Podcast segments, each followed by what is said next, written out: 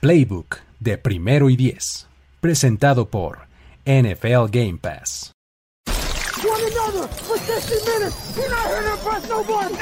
Tenemos la estrategia, tenemos las jugadas, tenemos los imponderables,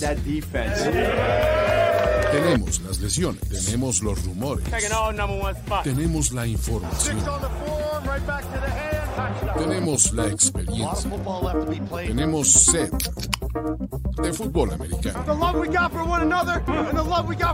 Tenemos todo lo que necesitas saber semana a semana. Playbook, Playbook de primero y diez. El análisis previo más profundo de la NFL con nuestro profesional grupo de expertos Ulises Arada, Jorge Tinajero, Luis Obregón y Antonio Sempere. Playbook, ¿tenemos tu atención?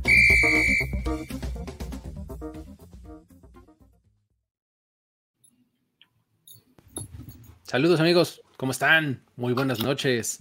Estamos de vuelta aquí en... ¿Qué? Cuarto y pulgadas. Cuarto y- pulgadas, O sea, me están diciendo que esto está diferido. O sea, esto hoy es sábado en la noche en realidad o qué está pasando? Jorge Tinajero ven- vino a pagar su afrenta de dejarnos plantados a mí y a los cuartalivers. Y aquí estamos, aquí estamos para, para hacer una mezcla de todo. No me quedé dormido, amigo. No me quedé dormido. ¿No? ¿Qué pasó entonces? Lo Estaba noqueó el Canelo, cabrón. Me- Ah, el lo noqueó Canelo Canelo, primero me noqueó y ya no pude, ya no pude verlo en vivo. Muy Yo bien. muy solamente bien. espero ponerme una de ese tamaño cuando los Bills logren ganar el Super Bowl, amigo. Eh, es que sabía lo que se venía el domingo, amigo. Tenía que celebrar previo, así es que venga. Ya, firing shots all the ways, ¿no? Así ya. De aquí al Super Bowl, los Broncos. Muy Pero bien, bueno, muy bien. esto no, no se trata de esto. Vamos a hablar de eh, lo que viene la semana 10, ¿no? Perfecto, sí, este, porque esto, aunque no lo crean, es Playbook. Este Playbook en donde hacemos el previo a la semana que está por comenzar, y en este caso es la 10, ¿no? Vamos, este, vamos a platicar de los 14 partidos, a menos que eh, alguno de nosotros no quiera hacerlo, siempre tiene el bonito recurso del Hard Pass. Ahora, alguien dice, voy a usar mi Hard Pass en el Bills contra Jets. ¿Qué dirías, Goros? Miles Garrett. Más o menos ese es el recurso, ¿no? Entonces, este, eso elimina el Hard Pass. Y pues, este, así está la cosa. No, antes de comenzar, no puedo dejar de mencionarles y recordarles que este programa es presentado por NFL Game Pass, la mejor forma que ustedes tienen para HD, eh, on demand, bajo sus condiciones, básicamente, ¿no? O sea, como a ustedes les guste a la hora que sea, en eh, programa condensado de 40 minutos, eh, pueden ver toda la acción del domingo en una sola hora, ¿no? O sea, domingo lo pueden ver en una hora en, en- en NFL Game Pass, ¿no? el, Sunday in 60 le llaman, ¿no? Este es una chulada, ¿no? Y además tienen toda la programación de NFL y demás, ¿no? Entonces, eh, todo eso por la módica cantidad que está ya en mil y cachito de pesos, Jorge. No, Sí, no sé, el chiste está 50% de descuento, 50%. ¿no? Ahorita tiene el 50%, me parece que ya está en alrededor de 1200, 1300, algo así. Este, así es que la verdad es una ganga por todo lo, lo que tienes. Además del resto de la temporada, bueno, playoffs, Super Bowl y todo el proceso del draft, que a veces mucha gente dice, oye, ¿dónde puedo ver el draft? Bueno, si tuvieran Game Pass, ustedes eh, van a tener la posibilidad de ver todo esto hasta el día del draft, incluso unos días antes, me parece que co- concluye en julio, ¿no? La, membresía de Game Pass. Así es, justamente. Eh, entonces, ahorita todavía tienen buena cobertura. Vayan y eh, aprovechen esta promoción del 50% ahora mismo. Con eso, vamos a comenzar a platicar de los partidos de la semana 10, que como siempre comienza en jueves, eh, el día de mañana, con respecto a lo que estamos nosotros grabando. Y um, todo empieza con los Baltimore Ravens yendo a Miami, al Hard Rock Stadium, a enfrentar a los Dolphins. Estos equipos que eh, pues, se ven bastante diferentes en el papel. eh, un- uno que tiene ese récord de 6-2, otro que con trabajos ha ganado dos partidos como son los Dolphins. Y pues bueno, ¿por dónde les gustaría empezar a entrarle a este, eh, a este partido? Hay, eh, creo yo, algunas historias que podríamos rescatar, pero vamos, me gustaría dejarlos que ustedes exploraran las que quisieran. Jorge, ¿cómo lo ves? Estoy tentado a explorar a través del, Hard Pass. sin embargo, eh, pues, también hay otros juegos que me, llaman, me, están pidiendo a gritos que, guarde mi Hard Pass. Pero, pues la verdad es que está bien complicado. Pero la, la, narrativa la última semana o las últimas dos semanas es los equipos aparentemente chicos o que no han tenido un buen inicio de temporada. Pues también pueden en una de esas ganarle a estos equipos que van enrachados, que llevan un buen récord. Y pues ya lo vimos la semana 9, que fue, tuvimos muchos juegos de esta forma. Sin embargo, es bien complicado encontrar argumentos a favor de estos Dolphins, ¿no? Unos Dolphins que ganan su primer juego ahí de milagro por fumbles de, de, los running backs de los Patriots y porque se encuentran a los Texans, una mala versión de los Texans. Así es que reciben a unos Ravens que ya vimos que Lamar Jackson no solamente sabe acarrear el balón, la semana pasada 120 yardas por tierra, pero también ha tenido juegos de más de 300 yardas lanzando. Y no nada más a Mark Andrews, que era lo que eh, todos pensábamos que era únicamente a Mark Andrews, no, ya tiene un sólido staff de, wide receivers y tight ends. A esto podría añadirse el tema de, Sammy Watkins, que podría en una de esas eh, regresar para este juego, no lo sabemos todavía, pero creo que con lo que tiene hace un buen equipo y está resucitando piezas de running backs que también eh, ya muchos lo habían desechado, ¿no? Devonta Freeman, Le'Veon Bell, y, a pesar de eso, creo que le están sacando provecho, le están generando puntos y, esos juegos que han sido cerrados para estos Ravens los han sabido resolver. Así es que no creo que estos Dolphins tengan la capacidad de ganar este jueves. Ah, se ve complicado. La verdad es que eh, pues, tiene varios ángulos. A mí, me gusta este, el, hecho de que um, um, Lamar Jackson lleva dos partidos esta temporada regresando de déficits de 14 puntos en el último cuarto. ¿No? Es algo que no habían logrado nunca. Los Ravens está entrando a territorios históricos y, como dices, ya en el último cuarto como que se suelta más la greña y empieza a correr y más, pero el, digamos que el principio de los juegos es mucho más balanceado que antes, ¿no? ¿Cómo lo ves tú, Gros? O sea, es que por más que le, que le pienso y me encantaría ver que los cuervos caigan para... Por cierto, hay demasiada gente que me pone que hay un jaguar detrás de mí. Yo no lo noto, pero si ustedes lo ven, por favor, avísenme. Es, Saúl el de jaguares. Saúl el de jaguares.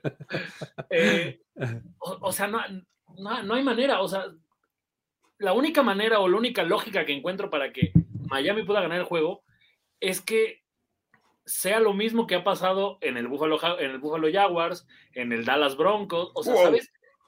O sea, no, encuentro una lógica, o sea, John Harbaugh trae de hijos a los Dolphins. Brian Flores nunca le ha ganado a los, a los Ravens. Y, o sea, ¿sabes? La estadística que me digas, los últimos tres los, los, Ravens lo han ganado, la serie está 8-6 favor Baltimore, el último partido fue 59-10, con muy similar la ofensiva de Baltimore. O sea, no hay un punto en el que tú puedas decir, de aquí se pueden agarrar los Dolphins porque no va a estar ni tú, que también, y lo ponía en la semana. Eso es lo que iba a decir. ¿Qué pedo con los servicios médicos de Miami? A Tua le dolía la mano. Una semana después, ¿está fracturado? O, sea, güey, ¿qué chingados es eso? O sea, no lo entiendo. Y el resto de las armas que tiene Miami comienzan cada vez. Sí, el tank no existe pero ya comienzo yo a ver qué jugadores ya están jugando para salvar su carrera o para que algún otro equipo los jale. O sea, ya no, ya no se ve a yo no veo en Miami un equipo. O sea, ya, veo, no sé, a, Gaskin viendo a ver si otro equipo el próximo año lo salva, porque esto, y, y es muy feo cuando te pasa, que tú crees que ya lograste tu reestructura y pum, otra vez vas para abajo y otra vez otra reestructura y otro coach y por ahí otro general manager y llega el güey y dice, no, pues sabes qué, si vamos por Dishon Godson. Entonces, no, o sea, ¿sabes? Creo que los Ravens son capaces de arruinarse el juego y aún así encontrar la manera para salir con la victoria de Miami. Fíjate, este, este dato que nos da por acá, este, Tristán, estaría bueno corroborarlo. No tengo por qué dudar de ti, pero me gustaría probarlo. El primer juego de Brian Flores como head coach en temporada regular fue masacrando a los Ravens. ¿Te bueno checarlo? Ah, fue masacrado ante los Ravens. Ah, vaya, vaya. Sí, que seguramente es el 59-10 porque fue un 9D, si no estoy mal aquí. Fue, el debut de Marquise Brown, un bombazo, lo recuerdo bien. Fue el primer juego de, los Ravens y fue una paliza que le dieron. Sí, sí lo recuerdo. Ahí tienes, ¿no? O sea, básicamente. y, también, ya empieza a hacer esto de. Pongamos, pongamos el universo se complica y Miami lo gana. ¿Para qué? pues, pues, para meterle el pie a los Ravens, nomás. Ayudarle a los Steelers, ayudarle a los Steelers, como lo hacen los árbitros.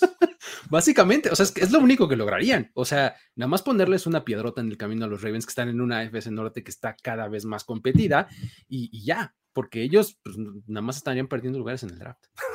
Básicamente, ¿no? O sea, no, hay mucho más este, que, pudieran hacer los Dolphins este año. Digo, ya, ganaron el, el, el first overall pick bowl, ¿no? Con la semana pasada. O lo perdieron, dependiendo cómo lo, quieras ver. Pues sí, no sé. sí, o sea, perdieron el primer pick, ganaron el partido. Eh, exactamente, ¿no? Eh, no existe, porque literal, sus elecciones le pertenecen a ellos. Eh, efectivamente, también esa es otra, ¿no? sus elecciones no son de ellos, ¿no? Entonces, ah, está, está interesante. Y pues bueno, creo que no hay mucho más que decir al respecto. No sé ustedes si tengan algo más que agregar. Eh, yo diría, vamos, este, vamos con los eh, Ravens, ¿no? Mm, sin duda, vamos con los Ravens este juego. Perfecto.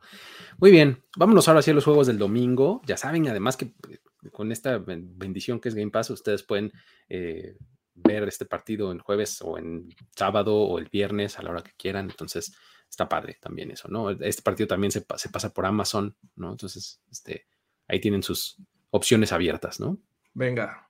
Y, me gusta lo que trae, sin hacer comercial, me gusta lo que trae Amazon los jueves, porque vienen las estadísticas como en tiempo real, den una oportunidad. sí, tiene, tiene, tiene una transmisión padre Amazon, porque además te da audios alternativos y demás. También es una, este, también e, es una, es una opción padre, ¿no? Pero bueno, em, vámonos a los juegos del domingo y los juegos del comienzan con la visita de los Atlanta Falcons al ATT Stadium, en donde los Cowboys tratarán de eh, reencontrarse con el camino de la victoria después de lamerse las heridas así, un esquinite toda la semana. Este, eh, pues van a tratar de, de, recomponer el camino y decir, wow, calma, esto fue un no pasa nada, este, somos un buen equipo, eh, todo el mundo se accidenta, ¿verdad, Bills? Este, entonces no, pasa mayores. Este, A mí no me y acuérdense, y, aparte recuerden que la última vez que esto sucedió, este encuentro... ¿Se, ¿Se, nos congeló Luis? Ah, sí, pensé que había sido yo el que se había congelado. yo dije, no, eh, lo, que Luis trataba de decir es que la última vez que se enfrentaron fue un juego que se decidió en las últimas jugadas. ¿Recuerdas ese? No, eh, sí, fue una patada corta, fue una patada corta increíble. Watermelon kick le decían, ¿no? Es correcto. Que nada más la vieron pasar los Falcons. Que según yo además, ese partido, o sea, Dallas hubiera empezado si no 0-4 ese año o algo así, ¿no? Iban, sí, exacto.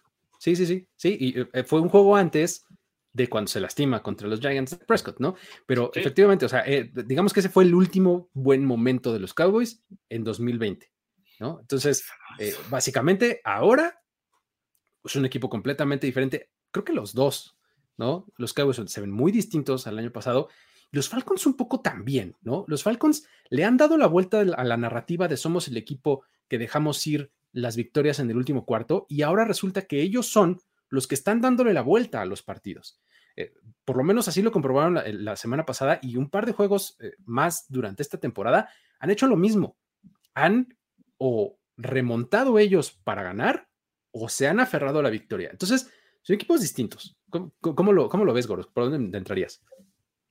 Híjole, es que yo lo, yo lo llevaría un poco a qué hizo Dallas para para solucionar lo que presentó su ofensiva la semana pasada. O sea, que, creo que, por ejemplo, digo, tú sabrás más, Luis, porque los ves mucho más a fondo, pero de repente empezó esta como polardmanía y como que de repente sí dijo, no, a ver, yo soy aquí el coreback número uno, quería el running back número uno y de repente como que el quitarle foco a Pollard apagó esa ofensiva de los Cowboys. O sea, siento que increíblemente los Cowboys tienen un problema con sus running backs, o sea, no están dando lo que se esperaría de ellos. Y, y Dak, no sé, o sea, simplemente pues cortocircuito la semana pasada, Denver lo hizo muy bien, pero, o sea, siento que, que, empieza a venir esta onda de, ah, híjole, cualquiera nos puede ganar, incluido un rival que en el presupuesto lo íbamos a pasear, ¿no? Y Atlanta, o sea, incluso ya venir de ganar la Nueva Orleans, ya te habla un poquito de que son bastante capaces. Y si lograron frenar a cámara, yo diría que el juego terrestre de Dallas no debería darles tantos problemas, ya que no están tan elusivos como, como Alvin. Pero no sé, o sea, siento que siento que estamos ninguneando a los Falcons y sobre todo a su defensiva. Creo, creo que eh, ya llegó el momento de decir, güey, tal vez Matt Ryan no, no te va a ganar, no sé, 12 juegos, pero con esta defensiva y con este coreback sí te ganamos 8, 9 juegos por lo menos y por ahí pues ganamos uno por suerte y ya llegamos a las 11 victorias. O sea, no sé, siento que Atlanta no es tan malo, ni siquiera como en la parte como humorística, por así decirlo, de esto, de que pierden. Ajá. exacto, de que pierden, que dices, güey, ¿cómo perdieron? Solamente le pasan los Falcons. Pues ya siento que, que no, o sea, al final, y es un claro ejemplo de lo que siempre pasa en la NFL, ¿no? Por ahí de noviembre empiezas a, a levantar un equipo y empieza y empieza y empieza y de repente, ya que lo ves en playoffs, dices, ay, güey, o sea, sí son peligrosos. No sé, los Colts del año pasado me parece que fueron un ejemplo de esto. O sea, que al principio decías, bueno, no mames, le ganaste a los Colts, no son nadie. O los Dolphins, ¿no? Que el año pasado de repente empezaron 0-2 y todo el mundo decía, güey, no mames, no traen nada. Y empezaron a subir y ya de repente su defensiva era la mejor de la NFL para algunos. Siento que Atlanta va en ese camino, aunque tienes que salir vivo de juegos como este. ¿Cómo lo ves, Jorge? Sí, yo todavía no me subo al, autobús llamado Falcons, porque por ahí ya se ha visto y se ha Centra llamado Falcons. Este Centra, exacto. Este, este modelo londinense en algún momento llamado Falcons, porque se menciona mucho de Matt Ryan, que está teniendo un gran año, que está jugando muy bien. Pero ¿contra qué rivales está jugando muy bien? ¿no? Estas cuatro victorias, ¿contra quién han sido? Contra los Giants, contra los Jets, contra los Dolphins y bueno, recientemente contra unos Saints que tenían de coreback a Trevor Simeon. Sí, muy buena defensiva de los Saints y ahí es donde, este, pero a final de cuentas es un rival divisional. Cualquiera puede ganar, como cualquiera puede perder, pero que, le dieron la victoria a los Panthers hace dos semanas, ¿no? Entonces, creo que lo que me gusta de estos Falcons es que han sabido subsistir sin Julio Jones, que eh, se fue a los Titans o lo mandaron a los Titans, y el caso de Calvin Ridley, que, bueno, decidió hacerse un lado en este momento de eh, toda eh, este, actividad del fútbol americano. y han sabido subsistir con las piezas que tienen y que Matt Ryan se ha visto bien, pero contra estos equipos, la verdad es que yo todavía no les compro este tema de que están mejorando. Obviamente, Cordarel Patterson nos pone a, este, a sufrir en este sentido de que si es bueno o no es bueno, le daremos el, beneficio de la duda, porque bueno, puede generar yardas por, por tierra como por pase, pero las genera así porque no tienen un sólido juego terrestre y es la realidad de estos Falcons. O sea, está en el radar como uno de, las mejores, de los mejores jugadores de, esto, de este equipo porque no, eh, el resto, la verdad es que no se hace uno. Eh, oh. Vimos un buen juego de Sakius la, la semana pasada, dos touchdowns pero aún así creo que también tiene fallas esta defensiva. Ahora van a enfrentar a unos Cowboys que sí tuvieron un, tropezón y vaya que fue, fue severo el de la semana pasada, pero creo que todavía tienen el potencial de regresar y hacerle la vida complicada a estos Falcons. El juego va a ser otra vez como locales, me parece que tienen que, eh, a veces necesitas una cachetada para, reaccionar y creo que este es justo este, el momento de los Cowboys para reaccionar. Los Broncos los bajaron un nivel de, ese pedestal en el que ya se habían subido, pero que saben que todavía tienes que trabajar, estás a la mitad de temporada. Entonces, yo sí veo complicado el juego de los Falcons porque ahora ya no tienen a Dan Quinn de su lado, ya está del lado de los Cowboys, así es que, bueno. Es un buen punto. A ver, Luis, pregunta. O sea, viendo las carencias de Trevon Dix, ¿qué te da más miedo? El que por ahí pueda ir Kyle Pitts constantemente, porque, eh, o sea, esa es una ala cerrada disfrazado. O sea, en realidad lo puedes mandar a una ruta larga. O sea, si yo fuera más Ryan, un coreback como de mucha experiencia, no, no te late que por ahí pueda venir el decir como, güey, vamos a ver si es cierto que por ahí está el pan en las primeras series y aprobar todo el día al que supuestamente era uno de los mejores corners de la liga. Sí, lo que pasa es que Trevon Dix es un, es un tipo que va a apostar.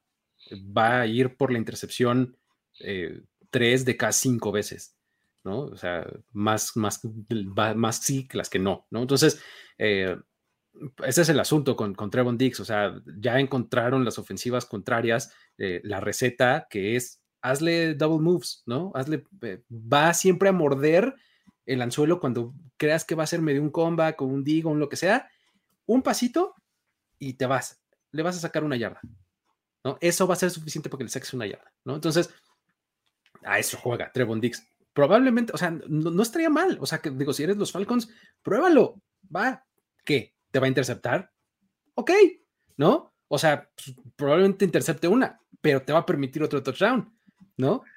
Entonces, este, ah, está como medio presupuestado, ¿no? O sea, el asunto de, órale, va, le voy a lanzar una intercepción, tal vez, pero de casi seguro de que le voy a lanzar un touchdown, ¿no? Entonces, este, eh, probablemente pues, no, estaría mal esa estrategia por parte de los Falcons, ¿no? Y creo que el asunto de la defensiva de los Cowboys es, eh, pasa por más lugares que por Trevon Diggs, ¿no?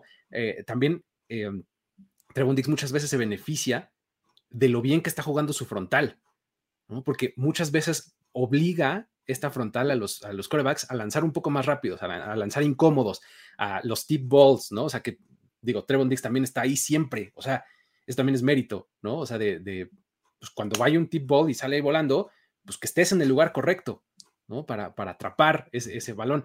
Y eso es también fruto de la frontal, ¿no? Que ahorita eh, Micah Parsons está este, en modo intratable, eh, Osa Odigizua, que es el otro novato, que por más difícil que esté su nombre, hay que aprendérselo porque está jugando súper, súper bien. O sea, de los cinco jugadores con más presiones en toda la liga, hay dos de los Cowboys y los dos son novatos, Micah Parsons y Osa Odigizua. Entonces, jugando muy bien. Realmente me tiene muy sorprendido esa situación. O sea, de, yo consideraba realmente la debilidad más grande de la, de la, defensiva de los Cowboys. Yo pensaba que era la frontal y resulta que está jugando súper bien, ¿no? Entonces, eh, creo, que, creo que por ahí va a, este, a estar este juego, ¿no? Defensiva y del otro lado, eh, pues el ataque de los Cowboys pues es lo que es, o sea, está medio redundante y obvio hablar de él, ¿no? O sea, decir que tiene muchas armas y que si no es uno es otro y que Kellen Moore y demás, o sea, creo que lo hemos dicho ya muchas veces, a mí me gusta más ya a estas alturas de la temporada hablar de la defensiva. No le podemos decir Osa O, eh, digo, para... Osa. osa. Osa. La osa. Anda la osa. Anda la osa, exacto. Sí, la verdad es que esta, ofensiva de los Cowboys jugó también mal. Digo, no, muy, pocos se salvan del juego pasado. Pero bueno, el potencial está ahí, o sea, sin duda. Y creo que la línea ofensiva, no sé cómo está el tema de Tyron Smith hasta este momento, pero eh, sí les fueron un poquito la, semana pasada. Vamos a ver eh, si lo, si pueden ajustarse a estos cambios que les ha presentado. Pero bueno, creo que también impactó mucho que Dak Prescott haya llegado un poquito frío de esta lesión. Sí, también, sin duda, ¿eh? O sea, sí, sí lo veías ahí medio, medio errático, ¿no? Pero bueno, este, todos suban al centro, dice acá José. Sí, sí, estoy a punto de subirme, sobre todo porque voy a hacer una estadística de a qué equipos se han jarpaseado más. Creo que a los Falcons de José Rodríguez se le ha jarpaseado de los nueve juegos, siete. Así es, sí, sí, sí, totalmente. Pero bueno, este, ¿con, quién van, amigos? ¿Con quién se quedan en este partido? Yo tengo que ir con los Cowboys. Yo sí creo que fue un tropezón y va a venir de regreso las victorias. Sí, creo que ya. O sea, ya les ganaste, güey, y ahora tapeadas de. Exacto. ¿Qué, puta balsa modesta es esta, Oye, Hank Scorpio hizo lo correcto, muchachos. ¿Vieron el meme de que desde que Homero Simpson recibió a los, a los Broncos está invicto contra los Cowboys? Sí, está increíble. y además él quería a los vaqueros de Dallas, ¿no? Exacto. Él quería a los vaqueros de Dallas. Sí, sí, sí. Scorpio tuvo razón. Yo, yo sí me voy a subir al centro, muchachos. Yo sí me voy a subir al centro. Creo, creo que estos Falcons son de verdad. O sea, pues, son de verdad para llegar a playoffs. No se, no, no, no se vuelen, o sea. Pero creo que sí, que sí tienen para llegar a playoffs. Muy bien, muy bien. Perfecto. No, pues yo creo que sí van los Cowboys y creo que también eso que mencionaba Jorge, de que es el partido que los regresa a la tierra, a los Cowboys, eso pasó la semana pasada. Sí estaban sobraditos. Este, los mismos jugadores lo hicieron saber, ¿no? Este, no estábamos completamente preparados, no lo tomamos lo suficientemente en serio y ya. O sea, yo creo que ese fue el, la clave. Este, um, además va a estar Greg Olsen. Fíjate que Greg Olsen como, como color commentator está habla como así, como, como medio quedito, como que medio susurrando, está padre. Creo que Undertaker les llevó mala suerte. Estuvo también ahí en el. Ah, estuvo el Undertaker, efectivamente, presentando el WrestleMania del, próximo año. Sí, es cierto. Pero bueno, siguiente partido, eh, tenemos duelo del el sur de la Americana, en donde los. No, ese no es entonces. el sur de la Americana, el sur de la Americana. donde los Jaguars se van a meter a Indianapolis para. Ya, no quiero hablar de ese pinche equipo. No sé. Está bueno, está bueno, ok, digo. Chavales, ¿no? Quítalo, producción. Amigo, amigo. Ánimo, supéralo. Enfrenta tus miedos. Muy bien. Oye, este, imagínate que los Jaguars logren detener a, Jonathan Taylor. Entonces ya podemos cambiar la narrativa, ¿no? Una de esas, pero bueno. Estaba viendo que eh, podría llegar, ¿qué? A su sexto juego, sexto. Sexto juego consecutivo de, yardas. De más de 100 yardas from scrimmage, exactamente. Sí, está jugando increíble Jonathan Taylor. Vamos con los Colts, ¿no? Aquí dicen que pierde Búfalo. Pues ya, perdimos, ya. Oh, Voy con los Colts. No, perdona, una. Muy bien, muy bien. Está bien, pues a todos nos toca esta semana, ni modo. Este, um, vámonos entonces al que sigue. Eh, um, tenemos ahora sí a los Cleveland Brownies contra los New England Patriots. El, lo que en algún momento se podría conocer como el Bill, Bill Belichick Bowl. Este sí, claro, pues ahí empezó como head coach. Recuerden Me encanta este además esa versión de Bill Belichick que contrasta durísimo con los pants de abuelito de la semana pasada. Pero ese Bill Belichick con las sudaderas estas como Star, no me acuerdo cómo se llamaban. Starter. Starter. Starter. ajá, sí, los colores naranja y café súper vivos, tondita nylon. Ese, ese Bill Belichick parecía cool, era un tipo cool cuando no ganaba. Sin ganas, ¿no? Este, totalmente. Este, y sin ganas también. y, que además si no mal recuerdo, o sea, este juego lo gana en playoffs Bill Belichick. O lo pierde, ¿no? No recuerdo bien, pero según yo, se lo gana Parcells. Hubo, hubo duelo de playoffs exactamente entre, entre estos dos equipos con él en los Browns, efectivamente. Este, y pues bueno, ahora me parece uno de los duelos interesantes de esta semana, sinceramente, me parece uno de los destacados. Son dos equipos de 5-4, ¿no? Muy eh, te, podría decir que a la callada, pero no hay manera de que los fans de los Patriots sean callados. Este,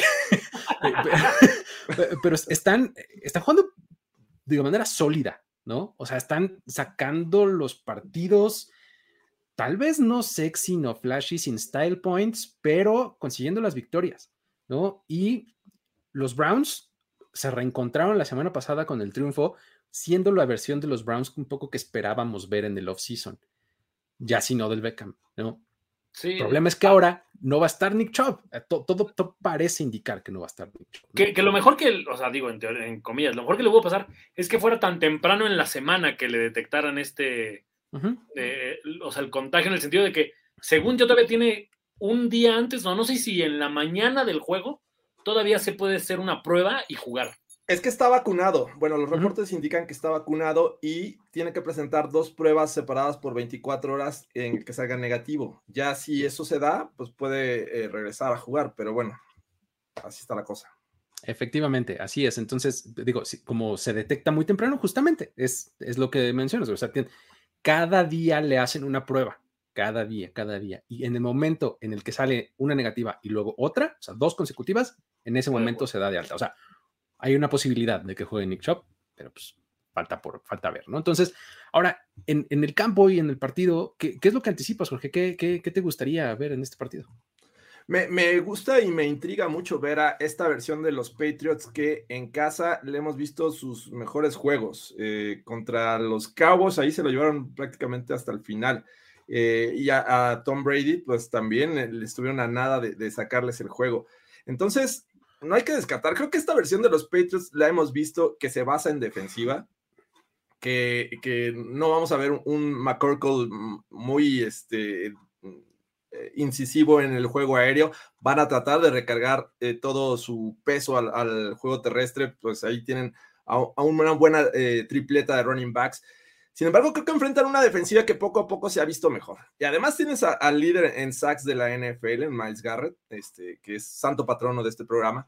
Y eh, creo que poco a poco esta ofensiva, ya sin la presión de tener el problema de Odell Beckham, se vio mejor contra los Bengals, sorprendieron anotando más de 40 puntos, pero creo que va a ser bueno. Me parece que va a ser un juego de trincheras, de, de, de estos juegos defensivos de pocos puntos en algún momento, porque no creo que la ofensiva de los Pats eh, anoten muchos puntos, pero los Browns van a ser probados. Sobre todo la estrategia y sobre todo Baker Mayfield, que es el, tipo que todavía no acaba de convencer a nadie. Creo que eh, hemos visto buenos juegos de Baker Mayfield y otros muy malos. Entonces, no sabemos qué versión creerle a este coreback, que sin Nick Chubb, eh, bueno, potencialmente podría estar Dearness Johnson y lo hace bien pero bueno, este, hay que esperar a ver qué es lo que le prepara Bill Belichick, que creo que ahí sigue siendo un genio. A lo mejor no está ganando tantos partidos, pero sigue siendo un, genio de la estrategia y presenta, dependiendo el rival, el plan de juego. Entonces, a mí me intriga mucho ver este, este eh, juego justo este domingo, en donde creo que va a ser casi para cualquiera. O sea, me costó mucho trabajo encontrar quién iba a ganar. Sí, está bastante bueno. ¿Cómo lo ves, Goros? a mí, ¿sabes qué? Me ha preocupado a lo largo de toda esta temporada. O sea, no en realidad que me preocupe porque ojalá y le peguen hasta que se cansen. Pero de verdad, los golpes que recibe Mac Jones son demasiado fuertes. O sea, eh, y en este juego veo, entiendo que no entrenó Miles Garrett, pero yo creo que va a jugar. O sea, pero uno de esos y ya empiezas a, a sentir que de verdad ese coreback para ser novato está recibiendo muchos golpes. Por semana tiene dos, y si quieres algunos metas que son castigo, y es rudeza al pasador. Pero siento que Mac Jones en su, en su novatez todavía no se deshace tan rápido del balón o ni se da cuenta que le están llegando. Digo, el, el fumble que le saca Carolina, eh, o sea, es un poco de ahí, o sea, y, cada semana veo que le pegan una o dos veces de verdad, así de, neta, no sé cómo no lo conmocionan. Creo que este juego, esté o no Miles Garrett, es, o sea, puede ser complicado para, para Mac Jones por eso, o sea, porque, ok, te levantas de uno, te levantas de dos, pero ya de repente el tercero y el cuarto ya empiezas a sentir que está siendo demasiado físico. De por sí el juego va a ser físico y, lo que decían de Belichick me parece que es bastante eh, interesante. Si yo fuera Bill, lanzaría una vez cada cinco jugadas, una vez cada cuatro, exponer lo menos a mi coreback, porque ya sé que mi línea no es tan fuerte. Ahora, del otro lado tampoco la tienen más fácil ver que Mayfield. Judon está siendo para mí de los mejores linieros de toda la liga. Siento que ahí también hay un riesgo bastante sólido de fumbles, de que, o sea, sean bastante obvios los, los, Browns. Ojalá y esté Nick Job para ver un juego, además de trincheras, de la NFL de nuestros papás, Jorge. O sea, de golpe en la línea y, sacando seis yardas arrastrando a tu compañero. O sea, siento que es demasiado físico. Y si lo llevas a lo físico, siento que los Browns tienen la ventaja. En algún momento creo que los, los Pats todavía no son tan físicos del lado ofensivo del balón. Imagínense la narrativa en que en mañana pasado Odell Beckham Jr. es contratado por los New England Patriots. ¿No? Hace, pero estaría bastante. Ah, bueno, está bien, está bien, pues. Eh, no, los últimos reportes indican que va a tomar tiempo. Le hace Odell Beckham Jr. no quiere jugar más que cuando se acerquen los playoffs. Pero bueno, este. Eh, um, creo que estoy muy de acuerdo con, con, esta lectura de va a ser un partido así súper contenido, súper, súper contenido y de repente va a venir por ahí uno que otro bombazo, un Donovan Peoples Jones ahí largo, este, alguien de los Patriots, quien ustedes me digan que es su amenaza profunda, no sé si Kendrick JC Jackson. O, o JC Jackson. ¿No? Que también está jugando re bien, ¿eh? JC Jackson también, este, digo, hablabas de Judon, este Goros, que estoy completamente de acuerdo que está jugando súper bien, pero JC Jackson también está re bien, ¿no? Está jugando muy, muy bien. Este, um, eh, estoy muy, muy de acuerdo en que va a ser un partido bien contenido, va a estar bueno. Creo que aquí lo único que me hace eh, como eh, inclinarme por los Patriots son dos cosas. Uno, le tengo mucho más confianza todavía a Bill Belichick que, que, a, que Stefanski. No porque Stefanski sea malo, pero le tengo más confianza, ¿no? Y el otro es la localía, ¿no? Los Patriots como locales en los últimos 20 años son implacables, ¿no? Entonces, eh, está, está complicado ir contra eso. O sea, es el tipo de pick que dices, pues si gana el otro, pues voy a decir, pues claro, tenía sentido. A, mí, ¿sabes qué dato me voló la mente? Que a pesar de la diferencia tan marcada entre estas dos franquicias, el récord entre ambas es 12-12. No me chingues. Un equipo tan perdedor como Cleveland está 12-12 con los Pats, güey. Es que son equipos exactamente opuestos. O sea, los, los Browns eran ganadorcísimos y luego se fueron a la basura. Y exactamente al contrario con los Patriots, eran súper perdedores y de repente en los últimos años fueron para arriba, pero pues así es. Considera que el, formato de, calendario enfrenta a los del mismo nivel. Entonces los Pats quedaban arriba en el 1 o el 2, los Browns quedaban en el 4 o en el 1 y nunca se enfrentaban. Jugaban cada cuatro años o cada, tres, años. años. De todas maneras, o sea, Belichick está 7-2 con los Browns. ¿Con los Browns? o sea, yo, yo me voy con los Browns porque me, quedo con esta eh, teoría que son muy buenos los Browns para detener el juego terrestre y es la parte que van a buscar los, los Pats de implementar inmediatamente. Entonces creo que ahí va a ser un, buen choque en el que creo que la defensiva de los Browns van a salir bien librada y cuando intenten lanzar, también ha mejorado la defensiva secundaria de los, de los Browns, ¿no? Un Denzel Ward que ya vimos las capacidades también al, estilo JC Jackson y confía mucho más en los receptores de estos Browns que en los dos Pats. Así es que eh, yo voy con los Browns. Por mi salud mental y la de mi equipo, que ganen los Browns. Perfecto. Pues ya está. Yo soy el único que, cree que van a ganar entonces los Patriots. Eh, um, va a tener a uno de mis este, comentaristas favoritos de la televisión, que es Charles Davis. Este no se lo pierdan. Ahí ya saben que lo pueden ver por, por Game Pass. Listo. Eh, vámonos al siguiente partido, que eh, es el duelo de el este contra el oeste de Nueva York. Este Qué gran intro, ¿No? Este, New Jersey contra este.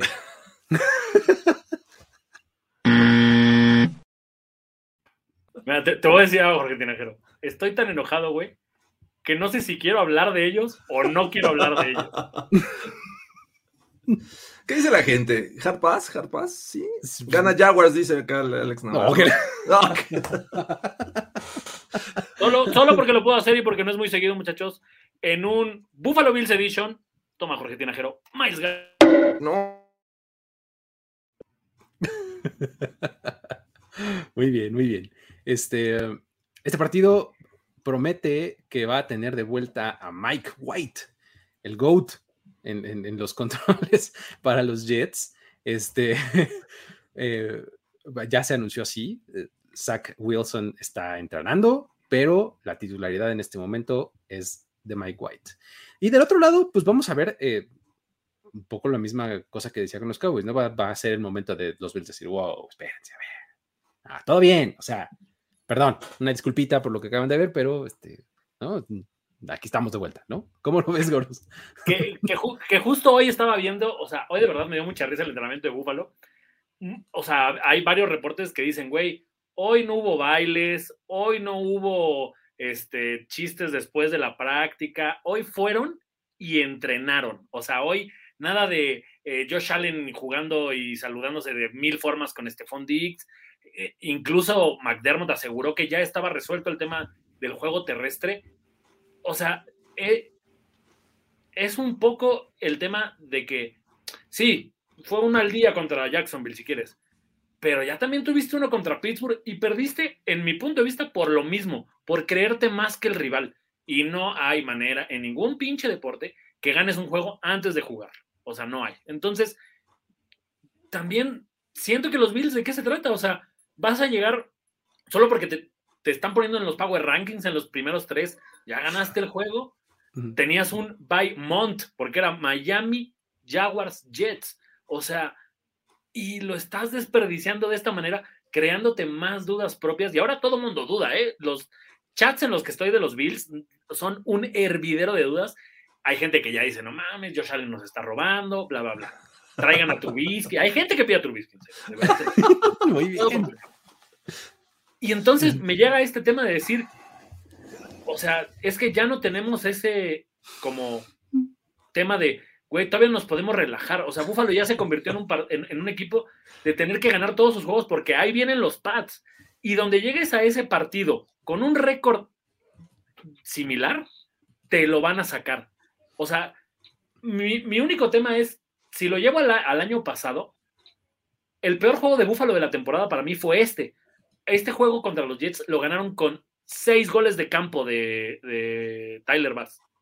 Entonces, o sea, es como, neta, no puedes volver a hacer eso porque ya, o sea, las dudas van a empezar a caer sobre ti de que eres un equipo históricamente perdedor, de que ahí vienen los packs, de que vas a llegar one and done en playoffs si es que llegas. Entonces, siento que es un partido dificilísimo mentalmente para Buffalo. El talento deberías de pasarle por encima a los Jets, pero también le tenías que pasar por encima a los Jaguars. Entonces, ya, ya es un tema que si, o sea, de verdad, si Buffalo no sale con una victoria convincente de aquí, adiós a las esperanzas, ni este ni los próximos cinco años. Oh, ya de plano. Es que mentalmente, o sea, hay juegos para mí que los equipos los pierden porque son ese equipo. O sea, ¿sabes? Mm, no sé. Ad hominem, ¿no? Como le dicen Ajá, exacto. Lo perdiste por qué? Pues porque soy los Bills, güey.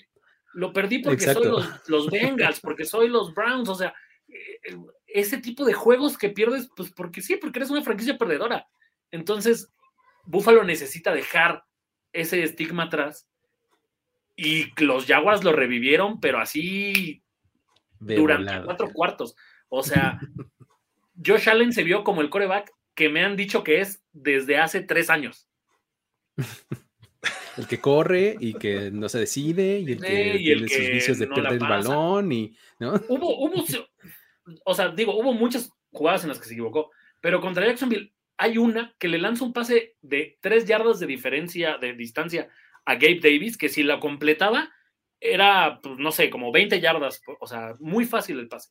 Y a Gabe Davis se le cae, o sea, y es como, güey, el año pasado Gabe Davis agarraba unas eh, y sobre el sideline y puntitas y era perfecto cuando lo buscaba.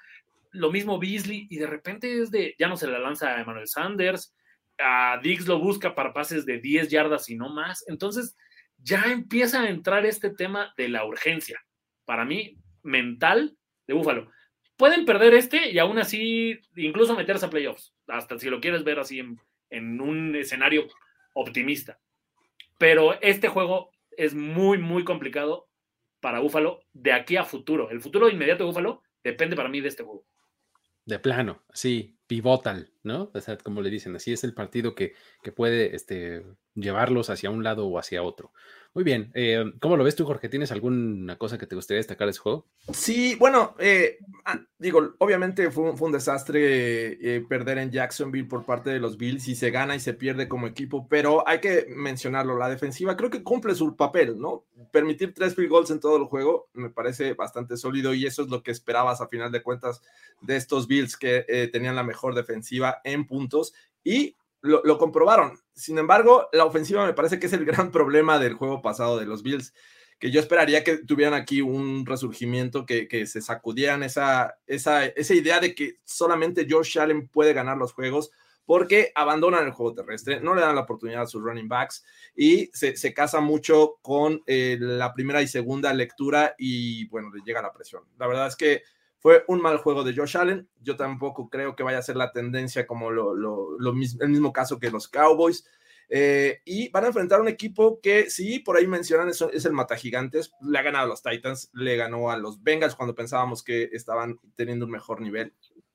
Y al menos a los Colts le empataron cuando Mike White todavía estaba sano. Así es que atención ahí. Creo que no va a ser tan sencillo pero también los Bills van a llegar súper concentrados. Creo que van a, este, sacudirse esta derrota porque sin duda creo que o los hunde o los eleva. Y creo que los Bills tienen la capacidad de, elevarse. Tienen muy buenos jugadores, por ahí ya los mencionó Boros, este, el caso de, de Dix, el caso de Manuel Sanders, que yo le vi una tercera y veinte en este juego contra los Jaguars y lo consiguieron pero me parece que se vuelven unidimensionales a la ofensiva en muchos momentos y creen que Josh Allen les va a resolver toda la vida y creo que no es así. Tienen que buscar el equilibrio y el balance ofensivo para eh, tratar de hacer buen trabajo contra unos Jets que tienen de repente buenos momentos a la defensiva, lo vimos contra los Bengals, pero aún no me compro la idea de que Mike White sea el siguiente este, gran coreback, el Joe Namath de estos Jets. Así es que lo pueden presionar, creo que tienen defensiva para hacerle eh, cometer errores y los hizo contra los Bengals, solo que los Bengals no aprovecharon. Así es que yo no lo veo tan parejo esta ocasión. Es, eh, se, va a tardar una semana en llegar lo que yo decía la semana pasada, no porque se lesionó, que es el juego en donde Mike White regresa poco al, al, al, piso, ¿no? A la, tierra, ¿no? Este, eh, pues, pues una selección de quinta ronda, o sea, settle down, vamos a calmarnos, este, puede ser un buen backup, eso no tengo dudas, pero de eso, que, a que estés en, niveles GOAT, ¿no? Pues calma, ¿no? Entonces, este, creo que va a llegar eh, ese partido ahora, porque además la defensiva de los Bills también está jugando bien, tiene buenos pass rushers, este, creo que puede lograrlo, puede, puede lograr contender, porque además, digo, del lado de los, de los Jets, eh, lo que empezó siendo una maravilla, que era Corey Davis, está desapareciendo cada vez más. Ahora el que ha cobrado relevancia es este, el novato el Moore, ¿no? Vamos, sus corredores son Ty Johnson, este, y Michael Carter. Eh, eh, Michael Carter, otro novato, exactamente, ¿no? También dices, ¿cómo? A ver, o sea, ¿en serio este equipo está siendo relevante? No lo, no lo, como que no lo compro todavía, de verdad. O sea, si me dijera, sí están siendo relevantes porque mira cómo se los está cargando al hombro Zach Wilson y demás, bueno, ok, ¿no? Pero ahorita no compro, no compro esa narrativa, no, de verdad no, no lo puedo creer. Y del otro lado, en serio, sí, los, los, em, los Bills tienen que, por diseño, como decía Jorge, dejar de echarle toda la responsabilidad a Josh Allen, pero él mismo también tiene que dejar de cargar, ¿no? Porque también creo que se compra demasiado el papel de tengo que hacer la jugada, ¿no? Entonces, de repente eso eh, juega un poco en su contra, ¿no? Entonces, eh, habría que regresar un poco a los básicos y este, hacer las cosas un poco más sencillas para, para ellos mismos. Pero bueno, ¿con quién van, amigos? ¿Bills? ¿O van a decir Gracias por dejarme desahogarme, muchachos. Tenía esto en mi corazón desde el domingo. Voy con los Bills. ¿Qué, ¿Cuál es su álbum favorito de Jaguares? por, ahí preguntaron, pero bueno. Se, sí, el, el Freak Spalding, ¿no? Por acá. Sí, por ahí preguntaron.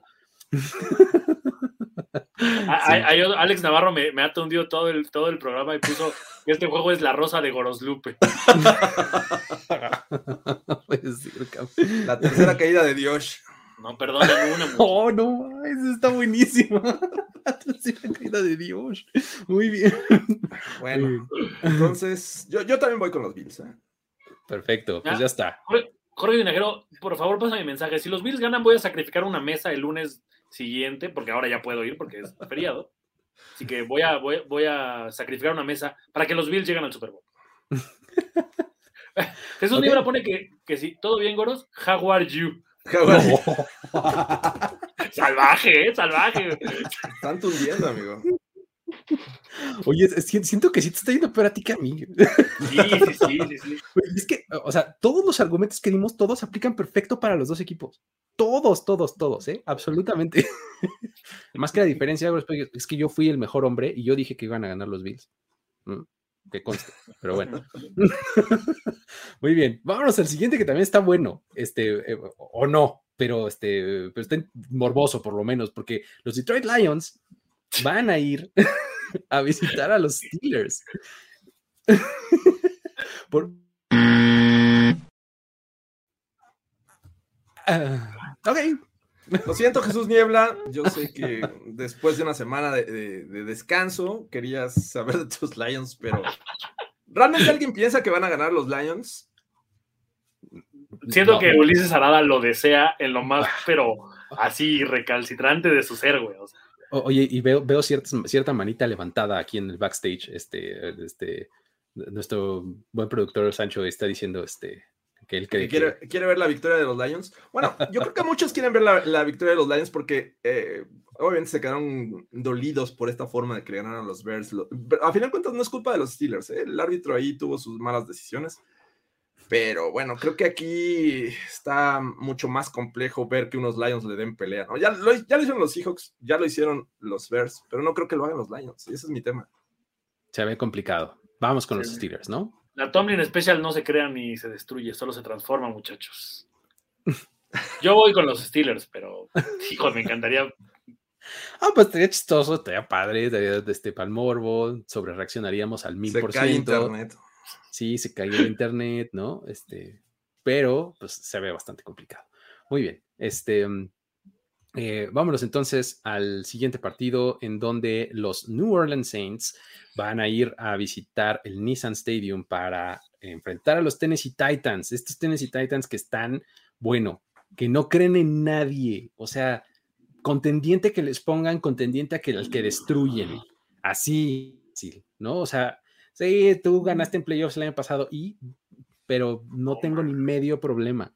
¿no? Estaba leyendo por ahí que este sería un récord si vencieran a los Saints. Este Empatarían a los Eagles de 2003. Exactamente, con, cinco juegos consecutivos ganándole a un equipo de playoffs del año pasado, ¿no? Entonces, está, está bastante interesante ese récord porque además la, semana pasada lo hicieron sin Derrick Henry, ¿no? Que, que era, según muchos de nosotros, yo incluido, yo era el que más decía, este es un equipo de Derrick Henry este equipo va y se mueve porque Derrick Henry lo hace, ¿no? Y, no estuvo Derrick Henry, estuvo Adrian Peterson, Jeremy McNichols y eh, Foreman, me parece, Dante Foreman fue el otro corredor, este, y con eso y defensiva fue que sacaron el juego pasado contra unos Saints, esta, en esta ocasión, que, este, pues, que vienen de perder después de haber dado la sorpresa contra eh, los, los Buccaneers y pues no sé, ahora como que ya dices, pues sí, superiores a los Titans o, no, ¿ustedes cómo lo ven? Me, encantaría ver un juego así de, no sé si haya una estadística de cuántas jugadas sorpresas o como, pues sí, de tocheras ahí por partido, pero así, siento que aquí va a ser un intercambio de jugadas tocheras cabronas, o sea, con, Tyson Hill de un lado, lo que se pueda sacar Mike Gravel. E, es un duelo muy atractivo en el cocheo, o sea, sobre todo porque los, a los dos les encanta sacar por partido una o dos jugadas que te pueden ahí como medio sacar del, del script. Y no sé, los Titans creo que sí siento que es la primera vez que van a jugar contra un corredor de ese nivel. O sea, en, medio el aspecto defensivo lo han hecho muy bien pero en realidad se han enfrentado contra corebacks similares. E incluso la verdad es que contra Josh Allen no lo hicieron tan bien, les metimos 31 puntos. Pero, o sea, Matthew Stafford solito se metió en ese hoyo del que no pudo salir. Entonces, siento que aquí Trevor Simeon, no sé, Jorge Dinajero, cómo lo recuerdes tú, pero es, güey, no te equivoques. No les regales el balón y todo va a estar bien. No importa que nos paren ocho veces, no les regales el balón. Creo que por ahí pasa todo. Y es que eso fue lo que hizo Trevor Simeon contra los Buccaneers. O sea, Trevor Simeon no le costó el juego a los Saints, algo que no puede decir Tom Brady. Tom Brady lanzó la intercepción al final que le costó el juego a los Bucks. O sea, por eso yo, yo digo que ese es el, el partido que Trevor Simeon se va a llevar a su tumba, que mejor que Brady un día. ¿No?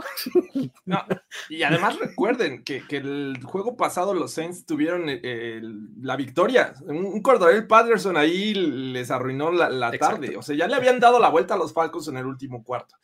Entonces, a pesar de que fueron, les costó trabajo agarrar ritmo en los primeros tres cuartos, en el último le dieron la vuelta a estos Falcons. Eh, se llevan la, la, derrota por esa jugada de Cordarel eh, pero bueno, creo que no hay que descartar nada, eh, aunque creo que cada vez me convenzo más y me empiezo a olvidar de esta historia de que los Titans tenían mala defensiva.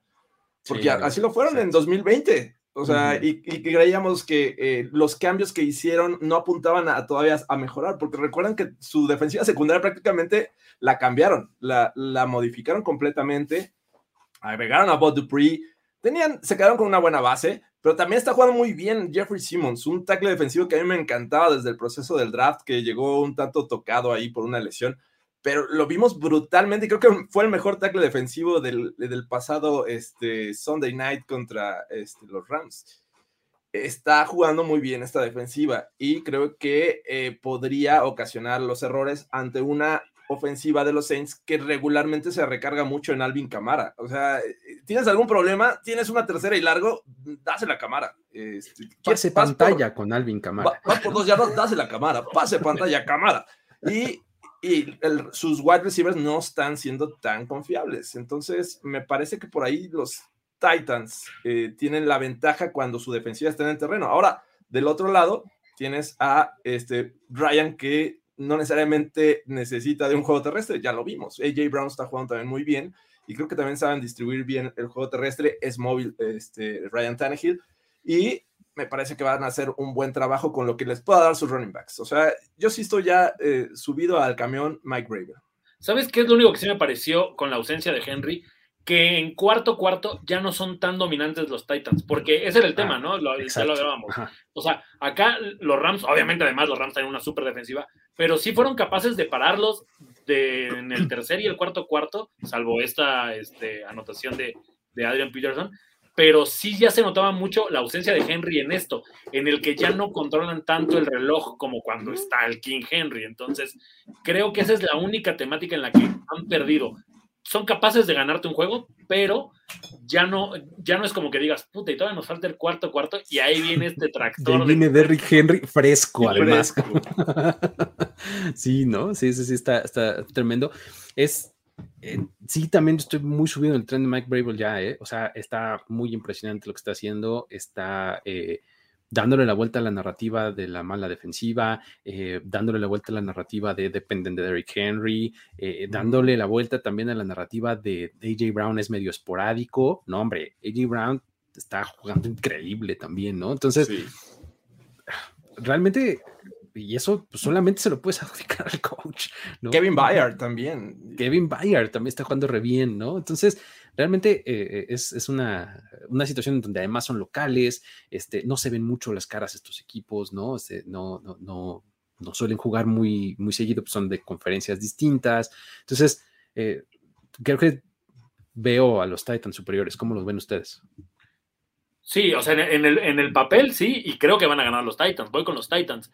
Sobre todo, el tema para mí es el cocheo. Para mí, Bravel es el The Ultimate, eh, como estos güeyes que, te, que te dice, güey, métele más juegos, así como, o sea, que, no tiene sentido motivador, lo que está diciendo. Motivador. Pero eres así, exacto, el motivador, o sea, y los jugadores se la, se la creen. Y hay algo que para mí es muy clásico en este tipo de entrenadores, los jugadores están dispuestos a morir por su entrenador y lo hacen cada fin de semana. Los Titans podrán no ser tan buenos en cuanto a talento. Suplen todo eso poniéndole unos pinches tamaños a los partidos que con eso tienen para ganarle al que sea. Para mí, los Titans son el mejor equipo ahorita del NFL. Aplica mucho esa, esa, frase, ¿no? De que están dispuestos a correr a través de una pared, ¿no? Por, por él, ¿no? O sea, atravesar la pared. No importa, yo le creo todo a ese güey, ¿no? Está Me atrevo a decir que que Alvin Camara va a tener menos de 80 yardas entre tierra y aire, bueno, recepción. Así es que me gusta mucho lo que está haciendo la defensiva de los Titans. Yo también voy con ellos. Perfecto, pues ya está. Vamos a hacer un pequeño, una pequeña pausita para este, esparcir la palabra de, este, de NFL y ahorita. De Dios.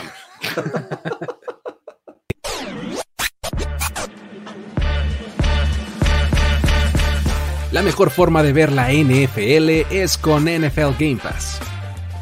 Disfruta de todos los partidos en vivo, en HD y en todos tus dispositivos. Solo tienes que entrar a nflgamepass.com y crear una cuenta para comenzar a disfrutar de una prueba de 7 días gratis. Con tu suscripción tendrás acceso al canal Red Zone para que no te pierdas de una sola anotación de los domingos de fútbol. Pantalla dividida para poder ver distintos juegos a la vez las versiones condensadas de los partidos, highlight reels y un gran catálogo de contenidos de NFL Films. Así que ya lo sabes, si no quieres perder ni un segundo de acción de la temporada NFL 2021, es momento de actuar. Entra a nflgamepass.com y comienza tu prueba gratis hoy mismo. NFL Game Pass, la mejor forma de ver la NFL en vivo. Además, 50% de descuento en este momento y nada que ver con el buen fin. Así de grandilocuente. No para hacer descuentos. Pero bueno.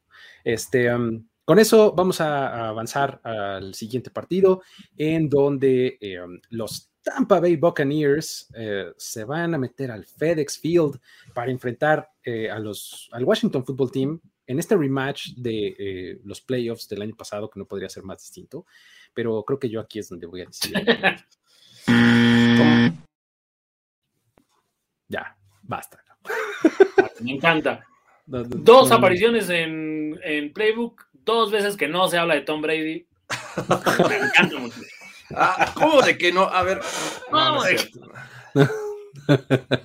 muy, está muy este juego. Sí, totalmente. No sé. Este, vamos con los Buccaneers, ¿no? O sea, sí, sí no, los Bucks. 6-2 contra 2-6. Un narrativos y, tendencias completamente distintas de los equipos. Listo, todo lo que hay que eh, decir al respecto. Vámonos entonces ya al siguiente partido, ya con, en los juegos de la tarde. Vamos a ver a los Carolina Panthers contra los Arizona Cardinals, que siguen teniendo el mejor récord de la liga, los Cardinals 8-1. Y los Panthers 4-5 eh, ahora con PJ Walker comandando su ofensiva. Este, pero ya no sé si McCaffrey. Ya no sé si son buenas o malas noticias. Pues no sé, son noticias. Este, lo, que es, ¿no? son noticias. Es PJ Walker con este Christian McCaffrey. Vamos a ver si eso es igual, mayor o menor que eh, Choba Howard, ¿no? Este, vamos a poner este, esa ecuación ahí para balancearla. Este, es, es, un partido que podrías argumentar que se ve muy disparejo en el papel, pero eh, le he visto situaciones a los Panthers en donde se crecen de no sé dónde demonios. Este, pero creo que enfrente tienen una de sus pruebas más complicadas, ¿no, Jorge? ¿Cómo lo ves? Sí, es, está complicado desde que ya pones en, el, en la fórmula de este juego a, PJ Walker, ¿no? si lo estaba haciendo mal Sam Darnold y se estuvieron aguantando mucho tiempo a, su mal juego, fue porque PJ Walker no les generaba confianza como para decirle vete a la banca y ahí te quedas. En algunos juegos lo vimos que eh, Sam Darnold eh, fue enviado a la banca, pero regresaba de titular. Entonces, no es que haya mucha confianza alrededor de PJ Walker. Y lo que tendrían que hacer estos Panthers para ser un poquito competitivos es, eh, obviamente, recargar la ofensiva en un Chris McCaffrey que apenas va regresando, entonces va tomando ritmo. No dudo que vaya a tener un mejor juego ante los Cardinals, pero su defensiva me parece que es de las más subestimadas eh, en la NFL, ¿no? Están, están jugando muy bien y le están jugando bien casi a cualquiera. Digo, perdieron ahí con, con los Packers, pero su, ofensiva me parece que ahí es donde falló, no tanto su defensiva. Entonces, tiene la capacidad de frenar fácilmente a estos Panthers y hacerles cometer errores. Apenas vimos un Chandler Jones que vuelve a tener sacks, pero ahí estaba eh, este, su otro defensivo. Ah, se me fue Marcus. Eh, ah, ahorita les Golden. Marcus, Golden, que también lo está haciendo muy bien. Y está generando muchos, muchas capturas. Si es que eh, no sé si vaya a regresar ya Kyler Murray, de Andre Hopkins, no sé cuál es su estatus, pero no lo hizo mal con McCoy de la mano de vas al super o a la Conner. La Conner está rompiendo esta liga. La Conner, ahí está, mira. Imagen que pueden consumir en el Twitter de Cuarta y Pulgadas, muchachos. Así estamos. Guarda, arroba Cuarta y Pulgadas. Oye, este, eh, eh, estoy leyendo que Kyler Murray nada más tiene como mejores esperanzas de, regresar, pero no hay ninguna cosa definitiva, ¿no? ¿Para qué lo arriesgas si ya ganaste el juego que supuestamente ibas a perder sin él? O sea, ¿sabes? Es como. Güey, podemos ahorrarnos a nuestro coreback y, y, que no se lesione o que no se exponga. Y igual vamos a estar en playoffs. O sea, ¿sabes? Será como campeón divisional o no, pero van a estar en playoffs los caros o sea, siento que hay muy pocos argumentos después de lo que pasó en San Francisco para no creerle a estos Cardinals. En cuanto a, o sea, no son un equipo de solo un hombre. Colt McCoy, lo mismo que hemos dicho siempre, ¿no? Lo que le puedes pedir a un quarterback suplente, no te equivoques. Dásela al güey que sabes que te va a dar yardas, en este caso Conner, y listo. O sea, eh, la línea que tenemos es suficiente para abrirle los caminos a un corredor que ya vimos que sí es bueno, o sea, lo que le faltaba en Pittsburgh era una línea, entonces, no sé. Es que no sé cómo está el tema de DeAndre Hopkins, pero... Eh, igual, igualito que el mismo estatus que Karen Murray. El, eh, lo, que, lo que yo le doy total crédito a los Cardinals es que, o sea, cuando, cuando analizas qué fue lo que hicieron, o sea, es ganar de visitantes contra un rival divisional sin su coreback titular, sin su principal receptor, sin uno de sus corredores y sin su segundo receptor. y aún así les ganaron con relativa facilidad a los 49ers. ¿Cómo? O sea, eso te habla de que su defensiva está jugando muy bien, ¿no? Como decías, Jorge. Su defensiva, y hay que darle ya un poquito de, amor y cariño a Cliff Kingsbury, que creo que es el que está diseñando. Obviamente, esta, esta ofensiva está diseñada por él y eh, quitó una, aquí, bueno, no recurrió, más bien no contó con unas piezas. Y aún así fue una ofensiva que generó más de 30 puntos. La defensiva roba balones, eh, con un grupo sólido, no tanto de nombres, pero sí creo que eh, Vance Joseph también está haciendo un gran trabajo en ese aspecto y eh, ganan de visitante un juego divisional que parecía que podrían perderlo. Y ahora jugando contra unos Panthers que no tienen coreback, que sí tienen a, uno de los mejores running backs de la liga, pero nada más. O sea, realmente van a ser unos Panthers muy unidimensionales. Es más o menos el mismo tema de los Titans. Ve a detener al running back y creo que con eso detienes un 60-70% de la ofensiva que van a generar. Si es que eh, me parece, jugando en casa, es uno de los mm, eh, equipos que podrían ganar y podrían ser un survivor en cualquier otra liga si es que siguen jugando. Si es que en la semana 10 se han mantenido. Si es que los jaguares. ¿no? si es que los jaguares o los broncos o algo así no echaron a perder su Oye, nos dice Liot por acá una cosa que es bastante cierta, que es la venganza de Hassan Reddick. ¿Qué tal, eh? El revenge game. Hassan Reddick, efectivamente. Y luego por ahí, el, otro día, digo, el otro día, hace, hace un momento, este José Rodríguez también nos ponía que PJ Walker es el nuevo Black Panther, ¿no? Bien ahí, ¿eh? Aquí Fernando Pérez dice, ¿vieron que Darnold tiene una factura incompleta? O sea, se, no puede, no puede ni una factura completa.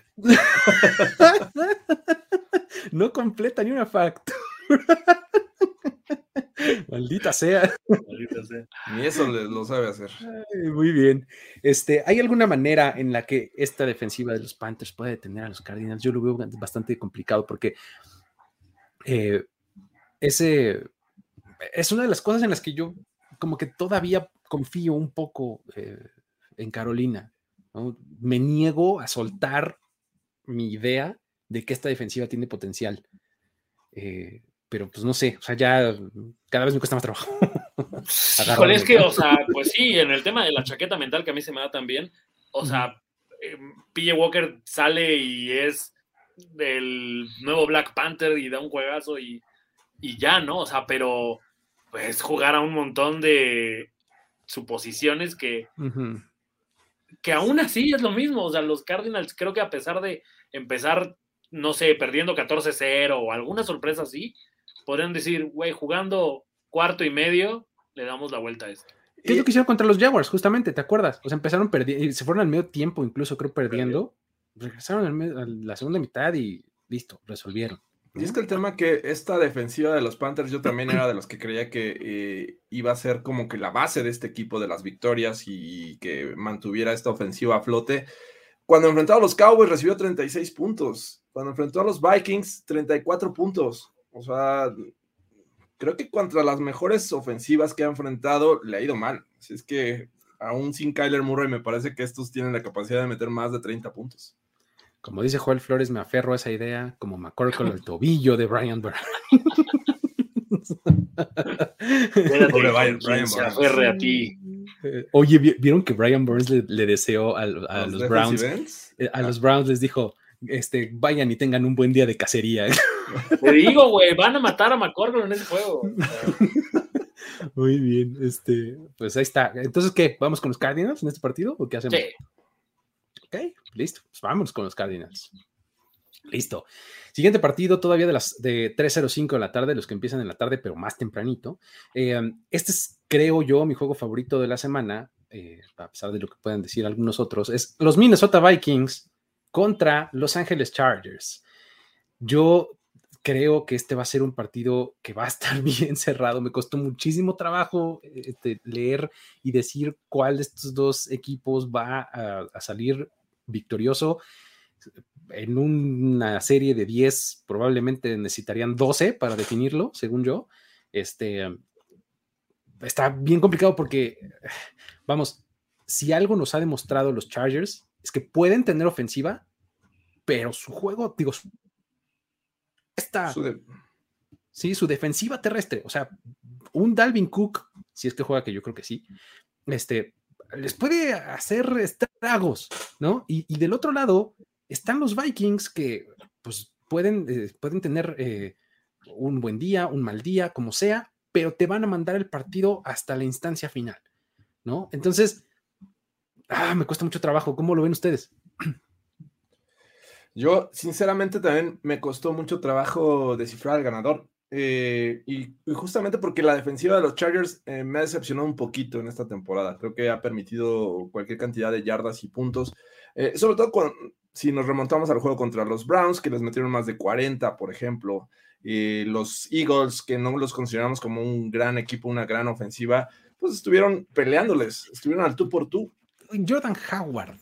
Jordan Howard fue relevante en 2021 contra los, contra los Chargers. Eso no. ¿Cómo?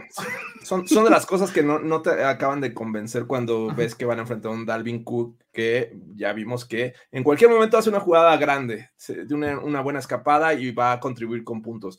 Y hay que recordar también que Kirk Cousins, eh, pese a las derrotas, ha estado jugando muy bien y sobre todo de visitante. E, es un tipo que ha eh, tenido un rating de más de 100 puntos en sus juegos de visitante de esta temporada y pues le ha ido bastante bien. Así es que creo que de ese lado va a ser bien complicado que veamos un juego de pocos puntos porque los Chargers van a intentar hacer su juego ofensivo, que creo que es lo mejor que tienen con un Justin Herbert, con muy buenos wide receivers. Eh, Cook funcionando de repente, sus running backs con Eckler, pues bien, me parece que en general es bien. Entonces, va a ser, yo, yo siento que va a ser un juego cerrado de muchos puntos y prácticamente como lo hicieron contra los Eagles, el último que tenga el balón va a ser el que va a resolver eh, eh, esta tarde el juego.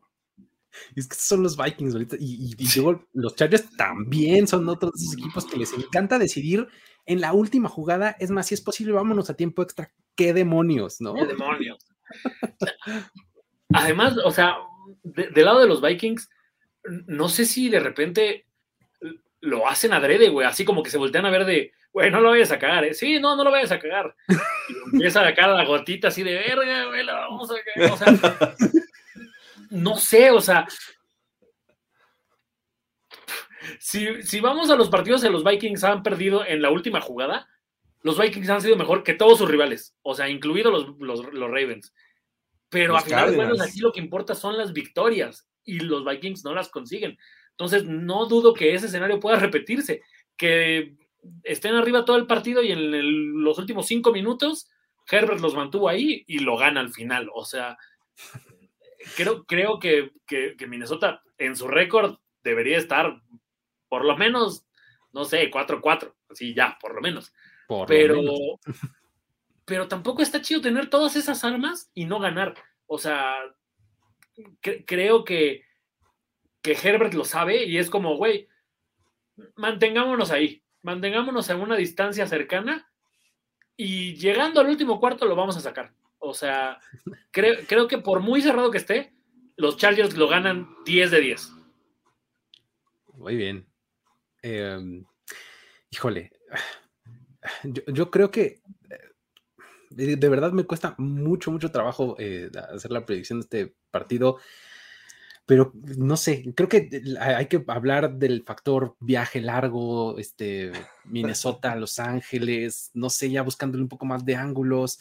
Pero no sé, porque al final de cuentas ya es un, ya es un estadio techado, ¿sabes? O sea, ya son condiciones similares, no sé, el juego es hasta en la tarde. Si fuera el de las 12, todavía te compraría ese argumento. Sí, no sé, y, fíjate, creo que eh, eh, el, factor localía, aunque en el caso de los Chargers hemos, hemos hablado muchas veces de que no pesa, eh, o todavía no pesa, este, no sé, creo que les da un poco más de comodidad y un poco más de familiaridad a los Chargers el no moverse de, California y tener que este, recibir ahí a Minnesota. Entonces, es la única razón por la que digo eh, que los Chargers ganan. O sea, Brandon Staley va a convertir el 75 o 80% de las cuartas oportunidades en primero y 10 y este y, por eso ganan los Chargers, ¿no?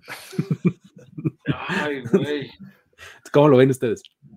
Yo, yo, eh, mira, y va 2-2 los Chargers en casa. O sea, también me costó trabajo porque digo, bueno, en un juego cerrado tengo que ir con el, local, pero pues, también no, no me da herramientas para confiar en ellos. Sin embargo, creo que los voy a apoyar. Mike Zimmer eh, no ha perdido con los Chargers, va 2-0 contra ellos, así es que viene la primera derrota en la era Mike Zimmer contra los Chargers. Yo también voy contra los Chargers, yo voy con los Chargers, perdón, pero neta algo, algo dentro de mí me dice, güey, los Vikings van a ganar y así por madriza. Ah, de plano. Así, así, o sea, no sé, como que, no sé, pero voy con los Chargers. ok, perfecto. Pues ya está. Vámonos al siguiente partido en donde eh, um, los Philadelphia Eagles van a ir a Denver en el partido en el que va a poner a los Broncos como los padres de la NFC East. Este. tras haber vencido a todos los equipos de esa división. Barrieron a la FC, a la, este de la Nacional. este, yo sí, o, no, Jorge, o sea, o, cómo, cómo está el asunto ahí. Todo apunta para allá. Miren, estaba viendo, digo, si ya tuvimos eh, el pase de, Cooper a Cooper, de Amari Cooper a Cooper Rush, si ya tuvimos el sack de Josh Allen a Josh Allen, ahora los Broncos tienen el, cumpleaños el mismo día de los dos corebacks, tanto Ted Bridgewater como Drew que dije, ¿cómo es eso posible? Uno 29 años, el otro 25, me parece. Es o sea, los dos corebacks de los Broncos. hoy, es hoy es el cumpleaños de ambos, así es que no, les mando mis felicitaciones a estos muchachos. Porque, bueno, todo apuntaría a subirnos a este eh, caballo llamado Broncos por la victoria que tuvieron con los, con los Cowboys, pero la verdad es que el resto de los partidos no han sido el equipo que vimos contra los Cowboys y eso también genera dudas. O sea, realmente vamos a ver a este equipo eh, eh, el, que, que sea el parteaguas el juego pasado para ver el resurgimiento, que Von Miller era el, salitre en este equipo, o, que era Garrett Bowles, o que era Malik Reed, o que era Noah Fan, porque muchos jugaron sin, sin, muchos de sus titulares. Entonces, ¿qué versión vamos a ver de estos Denver Broncos? ¿Le creemos a Vic Fangio ya? ¿Le creemos a Pat Shurmur? Aprovecharon este tándem de running backs que no lo habían hecho en toda la temporada y creo que también por ahí nos sorprendieron mucho. Eh, y ante un equipo que en teoría, eh, pues todavía no está del todo bien. Es cierto, tiene ahí este, buenos elementos todavía la defensiva, pero muchos están tocados, están lesionados. Fletcher Cox, eh, Slay también está lesionado, McLeod me parece que también es su safety. y ahora dependen de un juego terrestre que ha resurgido, que no utilizaban y que ni siquiera no resurgió con el buen juego de Miles Sanders porque está lesionado. Entonces, con Jordan Howard. o sea, con, el, eh, la combinación Jordan Howard, Kenneth Gainwell y Boston, Scott. Boston Scott. Esos son sus. Y, bueno, las yardas que te pueda dar eh, Jalen Hurts. No, eso, es, a mí lo que, me, lo que me impresiona. O sea, regresando un poco a lo de los Chargers, esos tres los, los hicieron pedazos y ahora vamos a ver qué pueden hacer contra, contra esta defensiva de los Broncos, ¿no? Que, eh, digo, la semana pasada le salieron muy bien las cosas. Digo, no es que hayan eliminado así que el de, de Tony Pollard ni nada, pero el juego se presentó de esa manera, ¿no? O sea, se presentó como para que pues, el juego terrestre pasara un poco a, segundo término y eso hace que se hayan visto bien en las estadísticas, ¿no? Entonces, eh, pueden construir sobre eso o no. Vamos a ver si Nick Siriani eh, continúa por ese camino que eh, hubo una, una época en esta misma temporada en la que decíamos que Nick Siriani no corría ni aunque le pagaran. O sea, todo el tiempo iba por pase, pase, pase, pase, y de repente ya este Jalen Hurts era el que se desesperaba y corría y demás, ¿no? Eh, ahora resulta que es un equipo que basa su ofensiva en el juego terrestre. ¿no? Entonces está, está interesante esa, eh, esa voltereta que, están teniendo los Eagles, ¿no?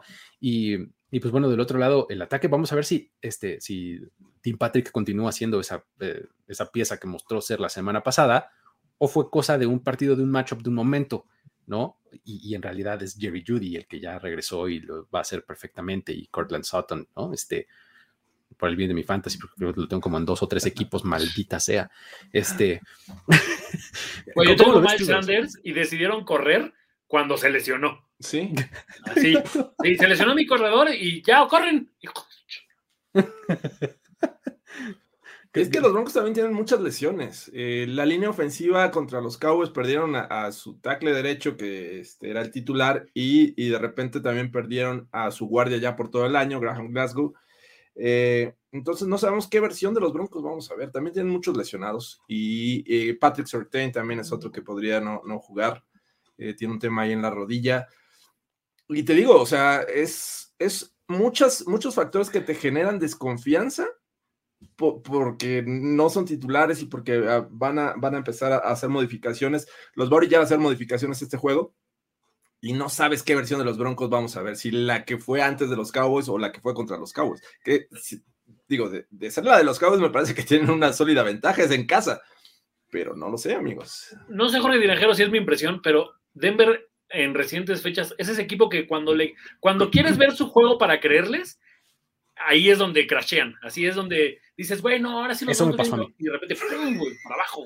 O sea, no, no, importando el rival, no importando qué, o sea, me gusta creer en, Denver en esta semana, pero no, no sé por qué creo que Denver siempre llega cuando dices, güey, estamos con récord ganador, el, resto de la división está pestando big time. Eh, o sea, tenemos una genuina oportunidad de llegar a la cima de esta división y en ese momento, así, picada, libre, y ya no vuelves a ganar en tres partidos, no sé, Jorge. Esa impresión me dan tus broncos de Denver. Y tengo un conflicto familiar, amigos, ustedes lo saben. Eh, mi hija me podría dejar de hablar por, por una semana, entonces no quiero eso. Y aparte ya me apostó unas alitas, así es que pues vamos a ver qué pasa. Muy bien, unas, alitas de águila, ¿no? oh, está bueno. Este, eh, eh, imagínate, digo, yo sé que ustedes tienen esa tradición en Overreaction de que cantan Fly Eagles Fly cuando ganan, ¿no? Entonces, imagínate, ¿a qué costo? Como dice el meme, ¿no? ¿A qué costo? ¿A qué costo? ¿No? Eh, este, eso, y, me urge sí ver acá también lo que dice este Fernando. Eh, del, duelo entre receptores de Alabama, vamos a ver si otra vez, ahora como lo hizo con Henry Rocks, ¿te acuerdas que ese es su festejo de que brincan y se este, chocan la mano arriba? ¿Te acuerdas? Ajá, este, a ver si lo hacen nota. Está bien padre ese saludo, festejo, me gusta mucho. Este, pero bueno, acá vamos a ver a, a Devonta Smith y este Jerry Judy. Jerry Judy, exactamente en el mismo campo, ¿no? Pero hubiera estado bien Patrick Surtain contra uh, Devonta Smith, pero bueno. Eso hubiera estado chido. Hubiera estado bueno, pero así es. Este. Um, eh, estoy leyendo aquí los players. Sí. Muy no bien. así, muchachos. Perfecto. Este, um, pues nada, eh, vamos que con quién, con quién en este partido. Yo digo ganan Broncos.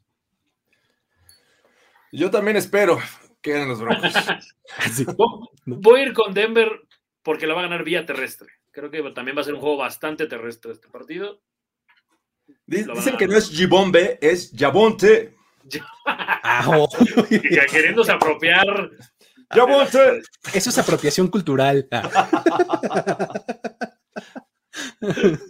Venga. Muy bien, muy bien está en, e, este, está, va a estar eh, interesante ese partido, por decirlo menos, eh, por todas esas implicaciones. Vámonos a el, partido de las 3.25 de la tarde, que es de CBS y donde vamos a poder escuchar a Tony Romo y me parece que es el partido correcto para hacerlo. Otro de los headliners de esta semana en donde los Seattle Seahawks se enfrentan a los Green Bay Packers, ambos equipos, todo indica, si las cosas salen como como deberían y se mantienen sobre los carriles, deberían de tener de vuelta a sus quarterbacks titulares respectivamente, Russell Wilson y Aaron Rodgers. Eh, se supone, se presume que van a estar eh, sanos a tiempo en el campo y regresando a estos equipos a la versión que deberíamos haber visto pues, durante toda la temporada, ¿no? Em, ¿Qué significa eso para este juego? Va a estar eh, bastante interesante, creo yo, porque son dos defensivas que no necesariamente imponen mucho respeto, son dos ofensivas que pueden anotar muy rápido y que cuando se lo proponen balancean el ataque y cuando no se lo proponen son absolutamente cargadas hacia el juego aéreo. Entonces, son más o menos similares. ¿Cómo, cómo, lo ven ustedes? ¿Cómo le, entrarías, Grosso? Eh, un, un, poco, sí me, sí me queda ahí la duda de los Packers en la defensiva. O sea, Mahomes con muy poquito, durante largo tiempo, los mantuvo ahí como a raya, o sea, no, no necesitó ser ni de cerca el Mahomes que conocemos para, para completarles pases, todo.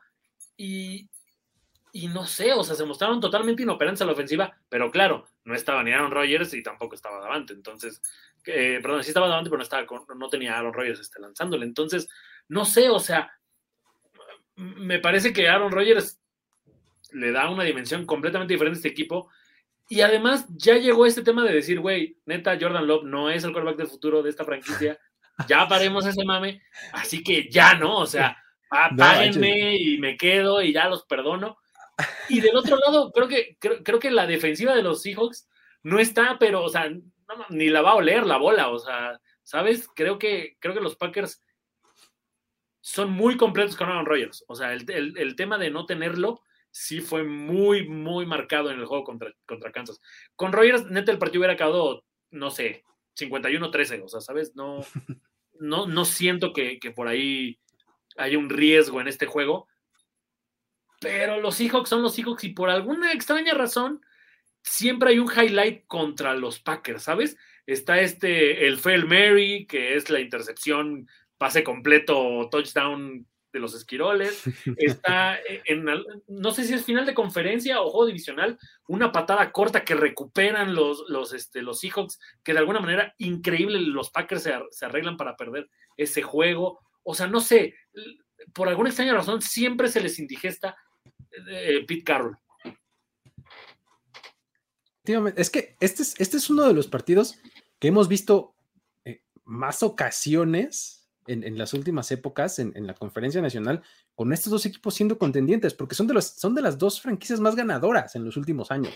O sea, si lo ves de esa manera, los dos han sido muy relevantes recientemente. Entonces se han visto en playoffs, se han visto en, partidos cerrados, ¿no?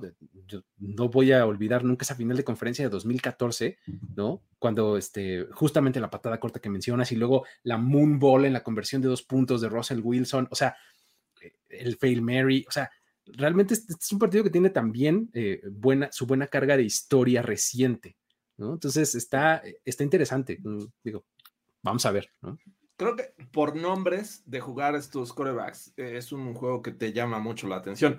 Pero tenemos que, recordar lo que eran estos Seahawks, aún con Russell Wilson. Me parece que no estaban siendo el equipo que todos esperábamos que podrían ser, ¿no? En un inicio o antes de que empezara la temporada 2021 creíamos que esta, este equipo le daba para estar compitiendo en la división veíamos a los Rams, veíamos a los Niners, veíamos a los Seahawks como esos equipos que podrían estar peleando la división y no estaba haciendo el caso con Russell Wilson. Se lesiona y bueno, este, viene esta situación con Gino Smith que ahí pues tuvo la, fortuna de enfrentar a los Jaguars. Algunos aprovecharán, algunos otros no. Pero bueno, ese es otro tema. Así es que eh, me parece que ahora te pones a ver lo que son los Packers y que ya vimos que con la ausencia de Aaron Rodgers, la verdad es que es completamente distinto pese al juego terrestre que en algún momento yo, yo creía, eh, eh, Matt LaFleur cambió esta ofensiva para no depender del coreback 100%. Sin embargo, bueno, ya vimos que sí le hace falta todavía, todavía no hace esos ajustes para que llegue a esos niveles y depende de Aaron Rodgers. De jugar a Aaron Rodgers me parece que es un juego cargado hacia los Packers, van a ser eh, locales. un Aaron Rodgers que se siente todavía como con esta, ese rencor en su mente hacia la NFL, por, incluso ya, ya fue multado. Entonces va a tratar de, poner la situación, este, digo, va, a tratar de hacer un gran juego para mandar un mensaje a la liga. Tú no quieres inventar a un Aaron Rodgers enojado. Enojado, enojado y con chochos, porque sabemos que con, Y ese sí literalmente está en chocho. Está en chochos. Aaron Rodgers está en chochos, muchachos. Entonces, Confirmado. De, buena fuente lo sabemos, una investigación de 400 páginas. Eh, y, entonces yo, yo sí veo que, que, es un juego cargadito a los Packers de llevarse a cabo esto de, de, Aaron Rodgers, que, que, tengo entendido que tiene que todavía ser eh, eh, evaluado por, por, estos temas de, de, las secuelas que te puede llegar a dejar este virus. Así es que... ahí, está, ahí está el riesgo, ahí está el riesgo, porque eso, eso se da hasta el sábado. Hasta el sábado. O sea, los 10 días se cumplen no el sábado. no, no es el mismo escenario de un jugador vacunado. Aquí estás hablando de un jugador que no se vacunó y que estuvo y que dio positivo. Entonces, eh, o sea, esto de las dos pruebas negativas, todo, creo que, creo que no es tan fácil, porque entrada por contagio son 15 días, si no mal eh, recuerdo, o por ahí era más o menos 10 días. Entonces, sí es muy, o sea, todavía no es 100% seguro que juegue Aaron Rodgers. Por, acá nos preguntan que qué son chochos, posiblemente no son mexicanos. Sí, lo que pasa es que, bueno, acá, acá este, los chochos es lo que te dan los médicos homeópatas, te dan este, como pequeños eh, bolitas que están de azúcar. Pueden ser como balincitos, ¿no? O no sé, municiones. La sopa de municiones es parecida a eso. Y pues, nada más que son, son dulces, son de azúcar y están sumergidos en algún líquido que es lo que lleva como el componente activo que cura de acuerdo con la medicina homeopática, ¿no? Esos son chochos. Este, y pues bueno, también atendiendo acá a, los, comentarios, vamos a frasear este. El ganador de este juego se lleva a Odell Beckham y el perdedor manda a su coreback a los Broncos. ¿no? eso, eso, eh, compro. Que pierdan los hijos. Que pierdan los hijos. Aunque muchos pensarán que quiero a Aaron Rodgers, prefiero un Russell Muy bien, muy bien. Ahí está. Ándale, Tic Tac es un, es un, eh, las Tic Tac son, más o menos como chochos. mira, Aaron lo pone bien, son placebos. O sea, creo que es la palabra universal. Ah, pues, pues, sí, un poco. Bueno, placebo Es, el medicamento que no tiene ningún. Que no tiene sustancia activa, ¿no? Ajá, ajá. Entonces, eh, pero el chocho en, sí, hasta había galletitas con chochos. ¿Qué? Qué bueno, en esencia no. Pero bueno, ok, ya no nos vamos a poner aquí. Pero, bueno, este está bueno. Este, entonces, ¿qué, ¿qué, decimos, amigos? ¿Con quién, nos, este, ¿Con quién nos vamos en este juego? ¿Ganan los Packers? ¿Ganan los Seahawks? Hay que dar un pick porque pues, ya sabemos que este, pues, si, si está Rogers, vamos a decir Packers. Si no está Rogers, pues diríamos Seahawks, pero pues hay que aventarse ahorita. ¿Qué dirán? Yo, yo me arriesgo con los Packers pese a la situación que todavía no sabemos si va a jugar Rogers. Yo también voy con los Packers. Full Packers. Clean sweep, vámonos con, con ellos. Y pues bueno, eso nos lleva al partido de la noche del domingo, en donde los Kansas City Chiefs van a enfrentar a las Vegas Raiders, eh, dos equipos con cinco victorias, dos de los N equipos que tienen cinco victorias en la conferencia americana. Eh, con los Broncos también y con los Chargers, ¿no? Todos en esa división tienen cinco. Vamos a ver cuáles son los que se mantienen ahí en, esa pelea eh, por la punta de esa división. Eh, en este partido en donde pues, los Chiefs vienen como un poquito de medio arreglar su situación, medio de decir, pues sí podemos ganar y demás, ustedes tranquilos, y unos Raiders como que medio se nos desinflaron la semana pasada, ¿no? Eh, un partido divisional, eh, en Las Vegas que todavía no tiene eh, el peso como de ser el black hole ni nada por el estilo. Entonces, eh, ¿cómo, ¿por dónde le entrarían a este partido, Goros? ¿Por dónde empezarías? Ay, de entrada me gusta mucho los Raiders en juegos nocturnos. Siento que, traen una aura distinta cuando juegan en la noche. Y, a ver, o sea, el tema es que por extraño que parezca, el juego favorito de los Raiders es contra los Chiefs. O sea, este, este es el partido en el que Derek Carr es cabronamente en terceras oportunidades y el Twitter de Jorge Tinajero zumba constantemente. Explota. Exacto, donde la defensiva se crece y ahora, o sea, si no le ganas a este Mahomes con esta defensiva, olvídate de ganar ya después. O sea, los Raiders también están ahí en el, en el tema un poco de un partido que te sirve para otra vez regresar y decir, hey, yo comando esta división y todavía los tengo agarrados de acá de, la mano, ¿no? Y además voy a aprovechar el juego para sepultar a mi rival odiado. Entonces, creo que los Raiders tienen la ventaja por, por eso. O sea, veo a Derek Carr jugando muy bien, conectando con, con, con Waller, con Renfro, hasta, o sea, prepárense para que el primer pase del juego sea un bombazo de Sean Jackson, ¿sabes? Así es de, ya lo tengo, mira, toma, güey. Entonces. 70 yardas. Exacto, veamos escenario. Y del otro lado, o sea, en la defensiva, tienen, o sea, con Max Crosby basta y sobra para presionar a Mahomes. Y si algo le ha dolido a Mahomes esta temporada, es eso. Y mira que lo ha presionado gente que tampoco es que sea, ay, güey, Aaron Donald, o ahí viene la presión de los Bosa. O sea, ¿sabes? Buffalo con muy poco pass rush también le incomodó muchísimo a los Chiefs. Entonces, aquí creo que un equipo con una frontal que puede ser mucho más destructiva en tu línea ofensiva, debería de deshacer a Mahomes, por lo menos en el decir, güey, ¿ahora qué hago, no? O sea, otra intercepción, otro, ya no confío tampoco en que es infalible lanzarle a, a Tyreek Hill. Eh, Travis Kelsey también ya suelta muchos pases, o sea, ya siento que es una amalgama de todo. Y además, los Chiefs también es como, güey, neta íbamos a perder contra esos Packers. O sea, neta Jordan Love estuvo a punto de sacarnos un juego. Eh, eh, creo que tienes el, el, argumento que, que, yo también usaría a favor de, de, los, de los Raiders. Es contra los Chiefs, normalmente se crecen, ¿no? Y, y, ahora en casa y contra esta versión específica de los Chiefs, entonces me gustan los Raiders.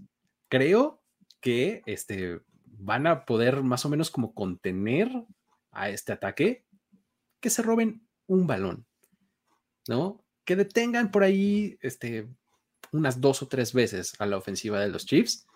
Derek se va a encargar del resto, porque efectivamente, como nos ponen por acá en los comentarios, es, es el anti-Kirk Cousins en, en, en, prime time. Sí. O sea, está muy cañón. Derek Carr juega súper bien de noche, ¿no? Entonces, realmente creo que tiene, tiene ahí varios argumentos este, a favor eh, los Raiders. ¿Cómo lo ves tú, Jorge? Sí, recuerden que eh, el año pasado cuando se enfrentaron en Las Vegas eh, estuvieron cerca de ganar los Raiders. Al final los, los Chiefs ganan este juego con un, un, buen drive que le sacan a, a, los Raiders. Pero va a ser también la primera ocasión que los enfrenten con público. Un estadio que, que me parece que siempre va a estar lleno, no necesariamente de Raiders, pero sí de gente de, de la fiesta y Exacto. que va a hacer mucho ruido. Creo que por ahí. En los momentos tienen, incorrectos, ¿no? En los momentos incorrectos va a hacer ruido, igual una cuarta y pulgadas este, de los Raiders van a hacer ruido, no importa. Pero va a ser un estadio escandaloso.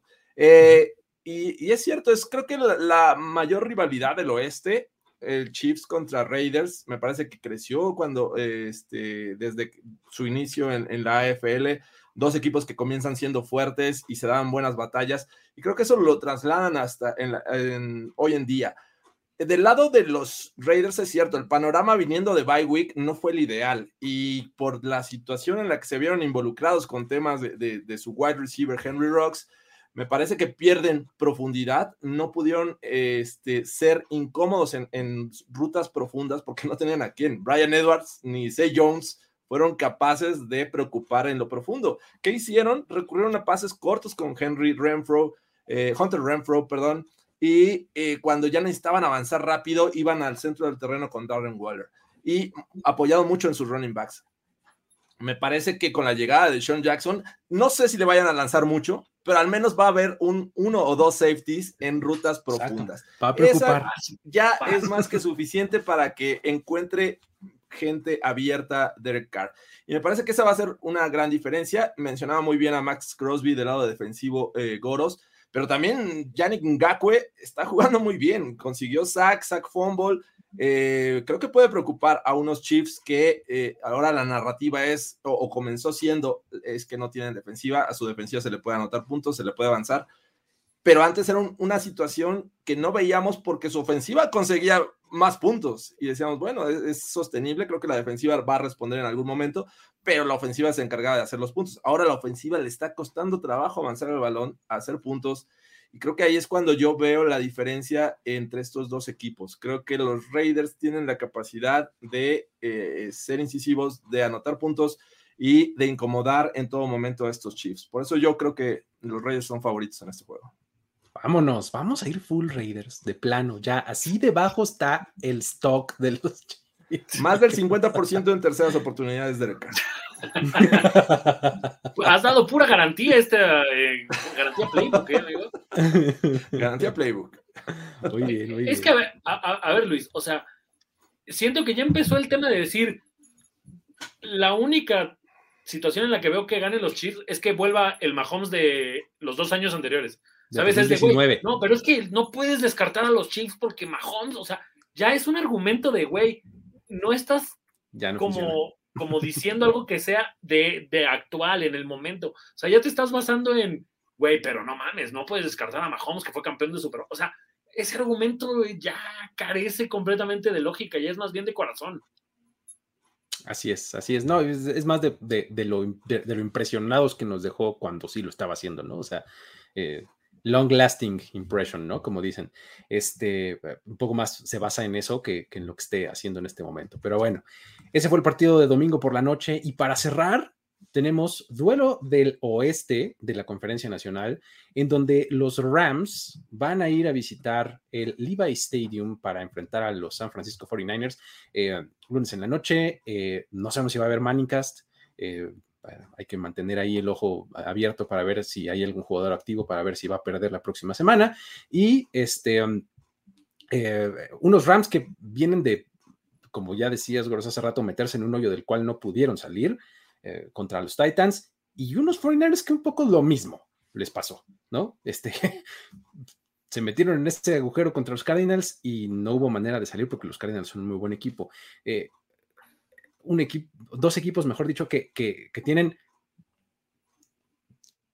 estadísticas a veces similares, pero a veces muy contrastantes. O sea, me refiero a similares porque parten eh, un poco de, de su juego terrestre en, ciertos momentos. O sea, los Rams establecen el juego terrestre con Daryl Henderson y eso le ayuda muchísimo a Stafford a encontrar a sus receptores y los 49ers van hacia donde su juego terrestre los lleve, ¿no? Entonces, en ese sentido son más o menos parecidos, nada más que los Rams tienen mucha mayor diversidad de armas y de formas eh, ofensivas de, imponerse. Y a la defensiva creo que los Rams sí son mucho más sólidos, ¿no? A pesar de, de, las ganas que tendríamos de creer en la defensiva de los 49ers, nos han demostrado que no se puede confiar mucho en ellos, ¿no? ¿Cómo, lo ves, Jorge?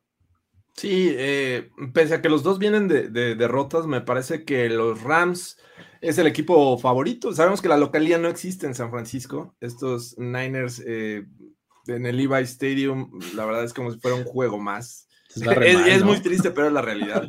Eh, la defensiva, creo que lo mejor que tiene está en, su línea, porque la, la, secundaria me parece que pasa por problemas. Y sabemos que los Rams tienen piezas, no nada más es Robert Woods, no nada más es Cooper Cup, que está teniendo un gran año, sino también Higby y también este Van Jefferson. Y, bueno, este, la verdad es que creo que tienen herramientas como para complicarles la existencia esta defensiva de los Niners. Del otro lado, pues vamos a ver si ya juega Von Miller, este muchacho que... Eh, ¿Qué, tan poético es eso para ti, Jorge Tinajero? Von Miller debutando con los Rams en el Levi's Stadium. Donde la casa que lo vio nacer como MVP de un Super Bowl. Es correcto. Ahí se hizo como MVP, muchachos. Ahí se transforma Von Miller de, ser ese bronco con récord 4-4, se convierte en un Ram, un Ram eh, con un récord ganador. Y me parece que vamos a esperar, todavía no está este, confirmado este tema, pero aunque no jugara, eh, eh, me parece que tienen muy buenos jugadores defensivos también los Rams, ¿no? Ah, creo que incluso mejor que lo que enfrentaron contra los Cardinals que están jugando bien y que en su momento creo que le van a hacer un, le van a hacer pasar un mal, este, una mala tarde a Jimmy Garoppolo y compañía. Es cierto, eh, también Divo Samuel está jugando muy bien, pero no todo es Divo Samuel con este equipo. De repente decías, ya regresó George Kittle y regresa y contribuye, pero también tiene errores. Entonces, también la estrategia creo que está pesando en estos Niners. Eh, y se le ha criticado mucho recientemente a, a, Shanahan. Si es que, pues, de Shanahan a McVeigh, aunque en un principio eran buenos duelos, me parece que en este momento voy con McVeigh. es que nos dice que de la localía, es que se juega en Santa Clara. Si fuera en San Francisco, otra cosa sería. Ah, con razón. y, y, es que, o sea, sí, sí entiendo el argumento de la gente de los Niners de güey, pero el año pasado, por extraño que parezca, o sea, le ganaron los dos. Pero el local fue en Arizona. Ah, deja tú eso. Pero el coreback no era Matthew Stafford, güey. El coreback era Jared Goff. Es cierto. Eso para mí sí lo vuelve muy diferente. O sea, entiendo toda la, la onda y de juego divisional y lo que tú me digas. Le ganamos los últimos dos. Pero, o sea, el core, en, en, por lo menos el coreback que había del lado de los Rams era igual de malo o menos que el de los Niners. Entonces, no sé, o sea, creo, creo que estos Rams, después de haber aprendido la lección contra Tennessee, de qué no deben hacer, o sea, también yo no había visto toda la temporada tan errático a Matthew Stafford, o sea, el Matthew Stafford de Detroit no era así de errático, tampoco tenía sus días, pero, o sea, creo que fue un tema de eso, de nos metimos en este hoyo de 14 puntos, luego no supimos cómo salir y nos fuimos complicando nosotros solos y nunca pudimos establecer el ataque terrestre y además ya tenía yo el miedo de que me fueran a interceptar. Entonces, por ahí creo que los Rams lo que tienen que hacer es salir relajados y saber que son el mejor equipo de ambos lados del balón, ¿eh? O sea, no hay ni un como que digas, ah, no sé, este, la defensiva de los Niners por ahí puede equilibrar el juego.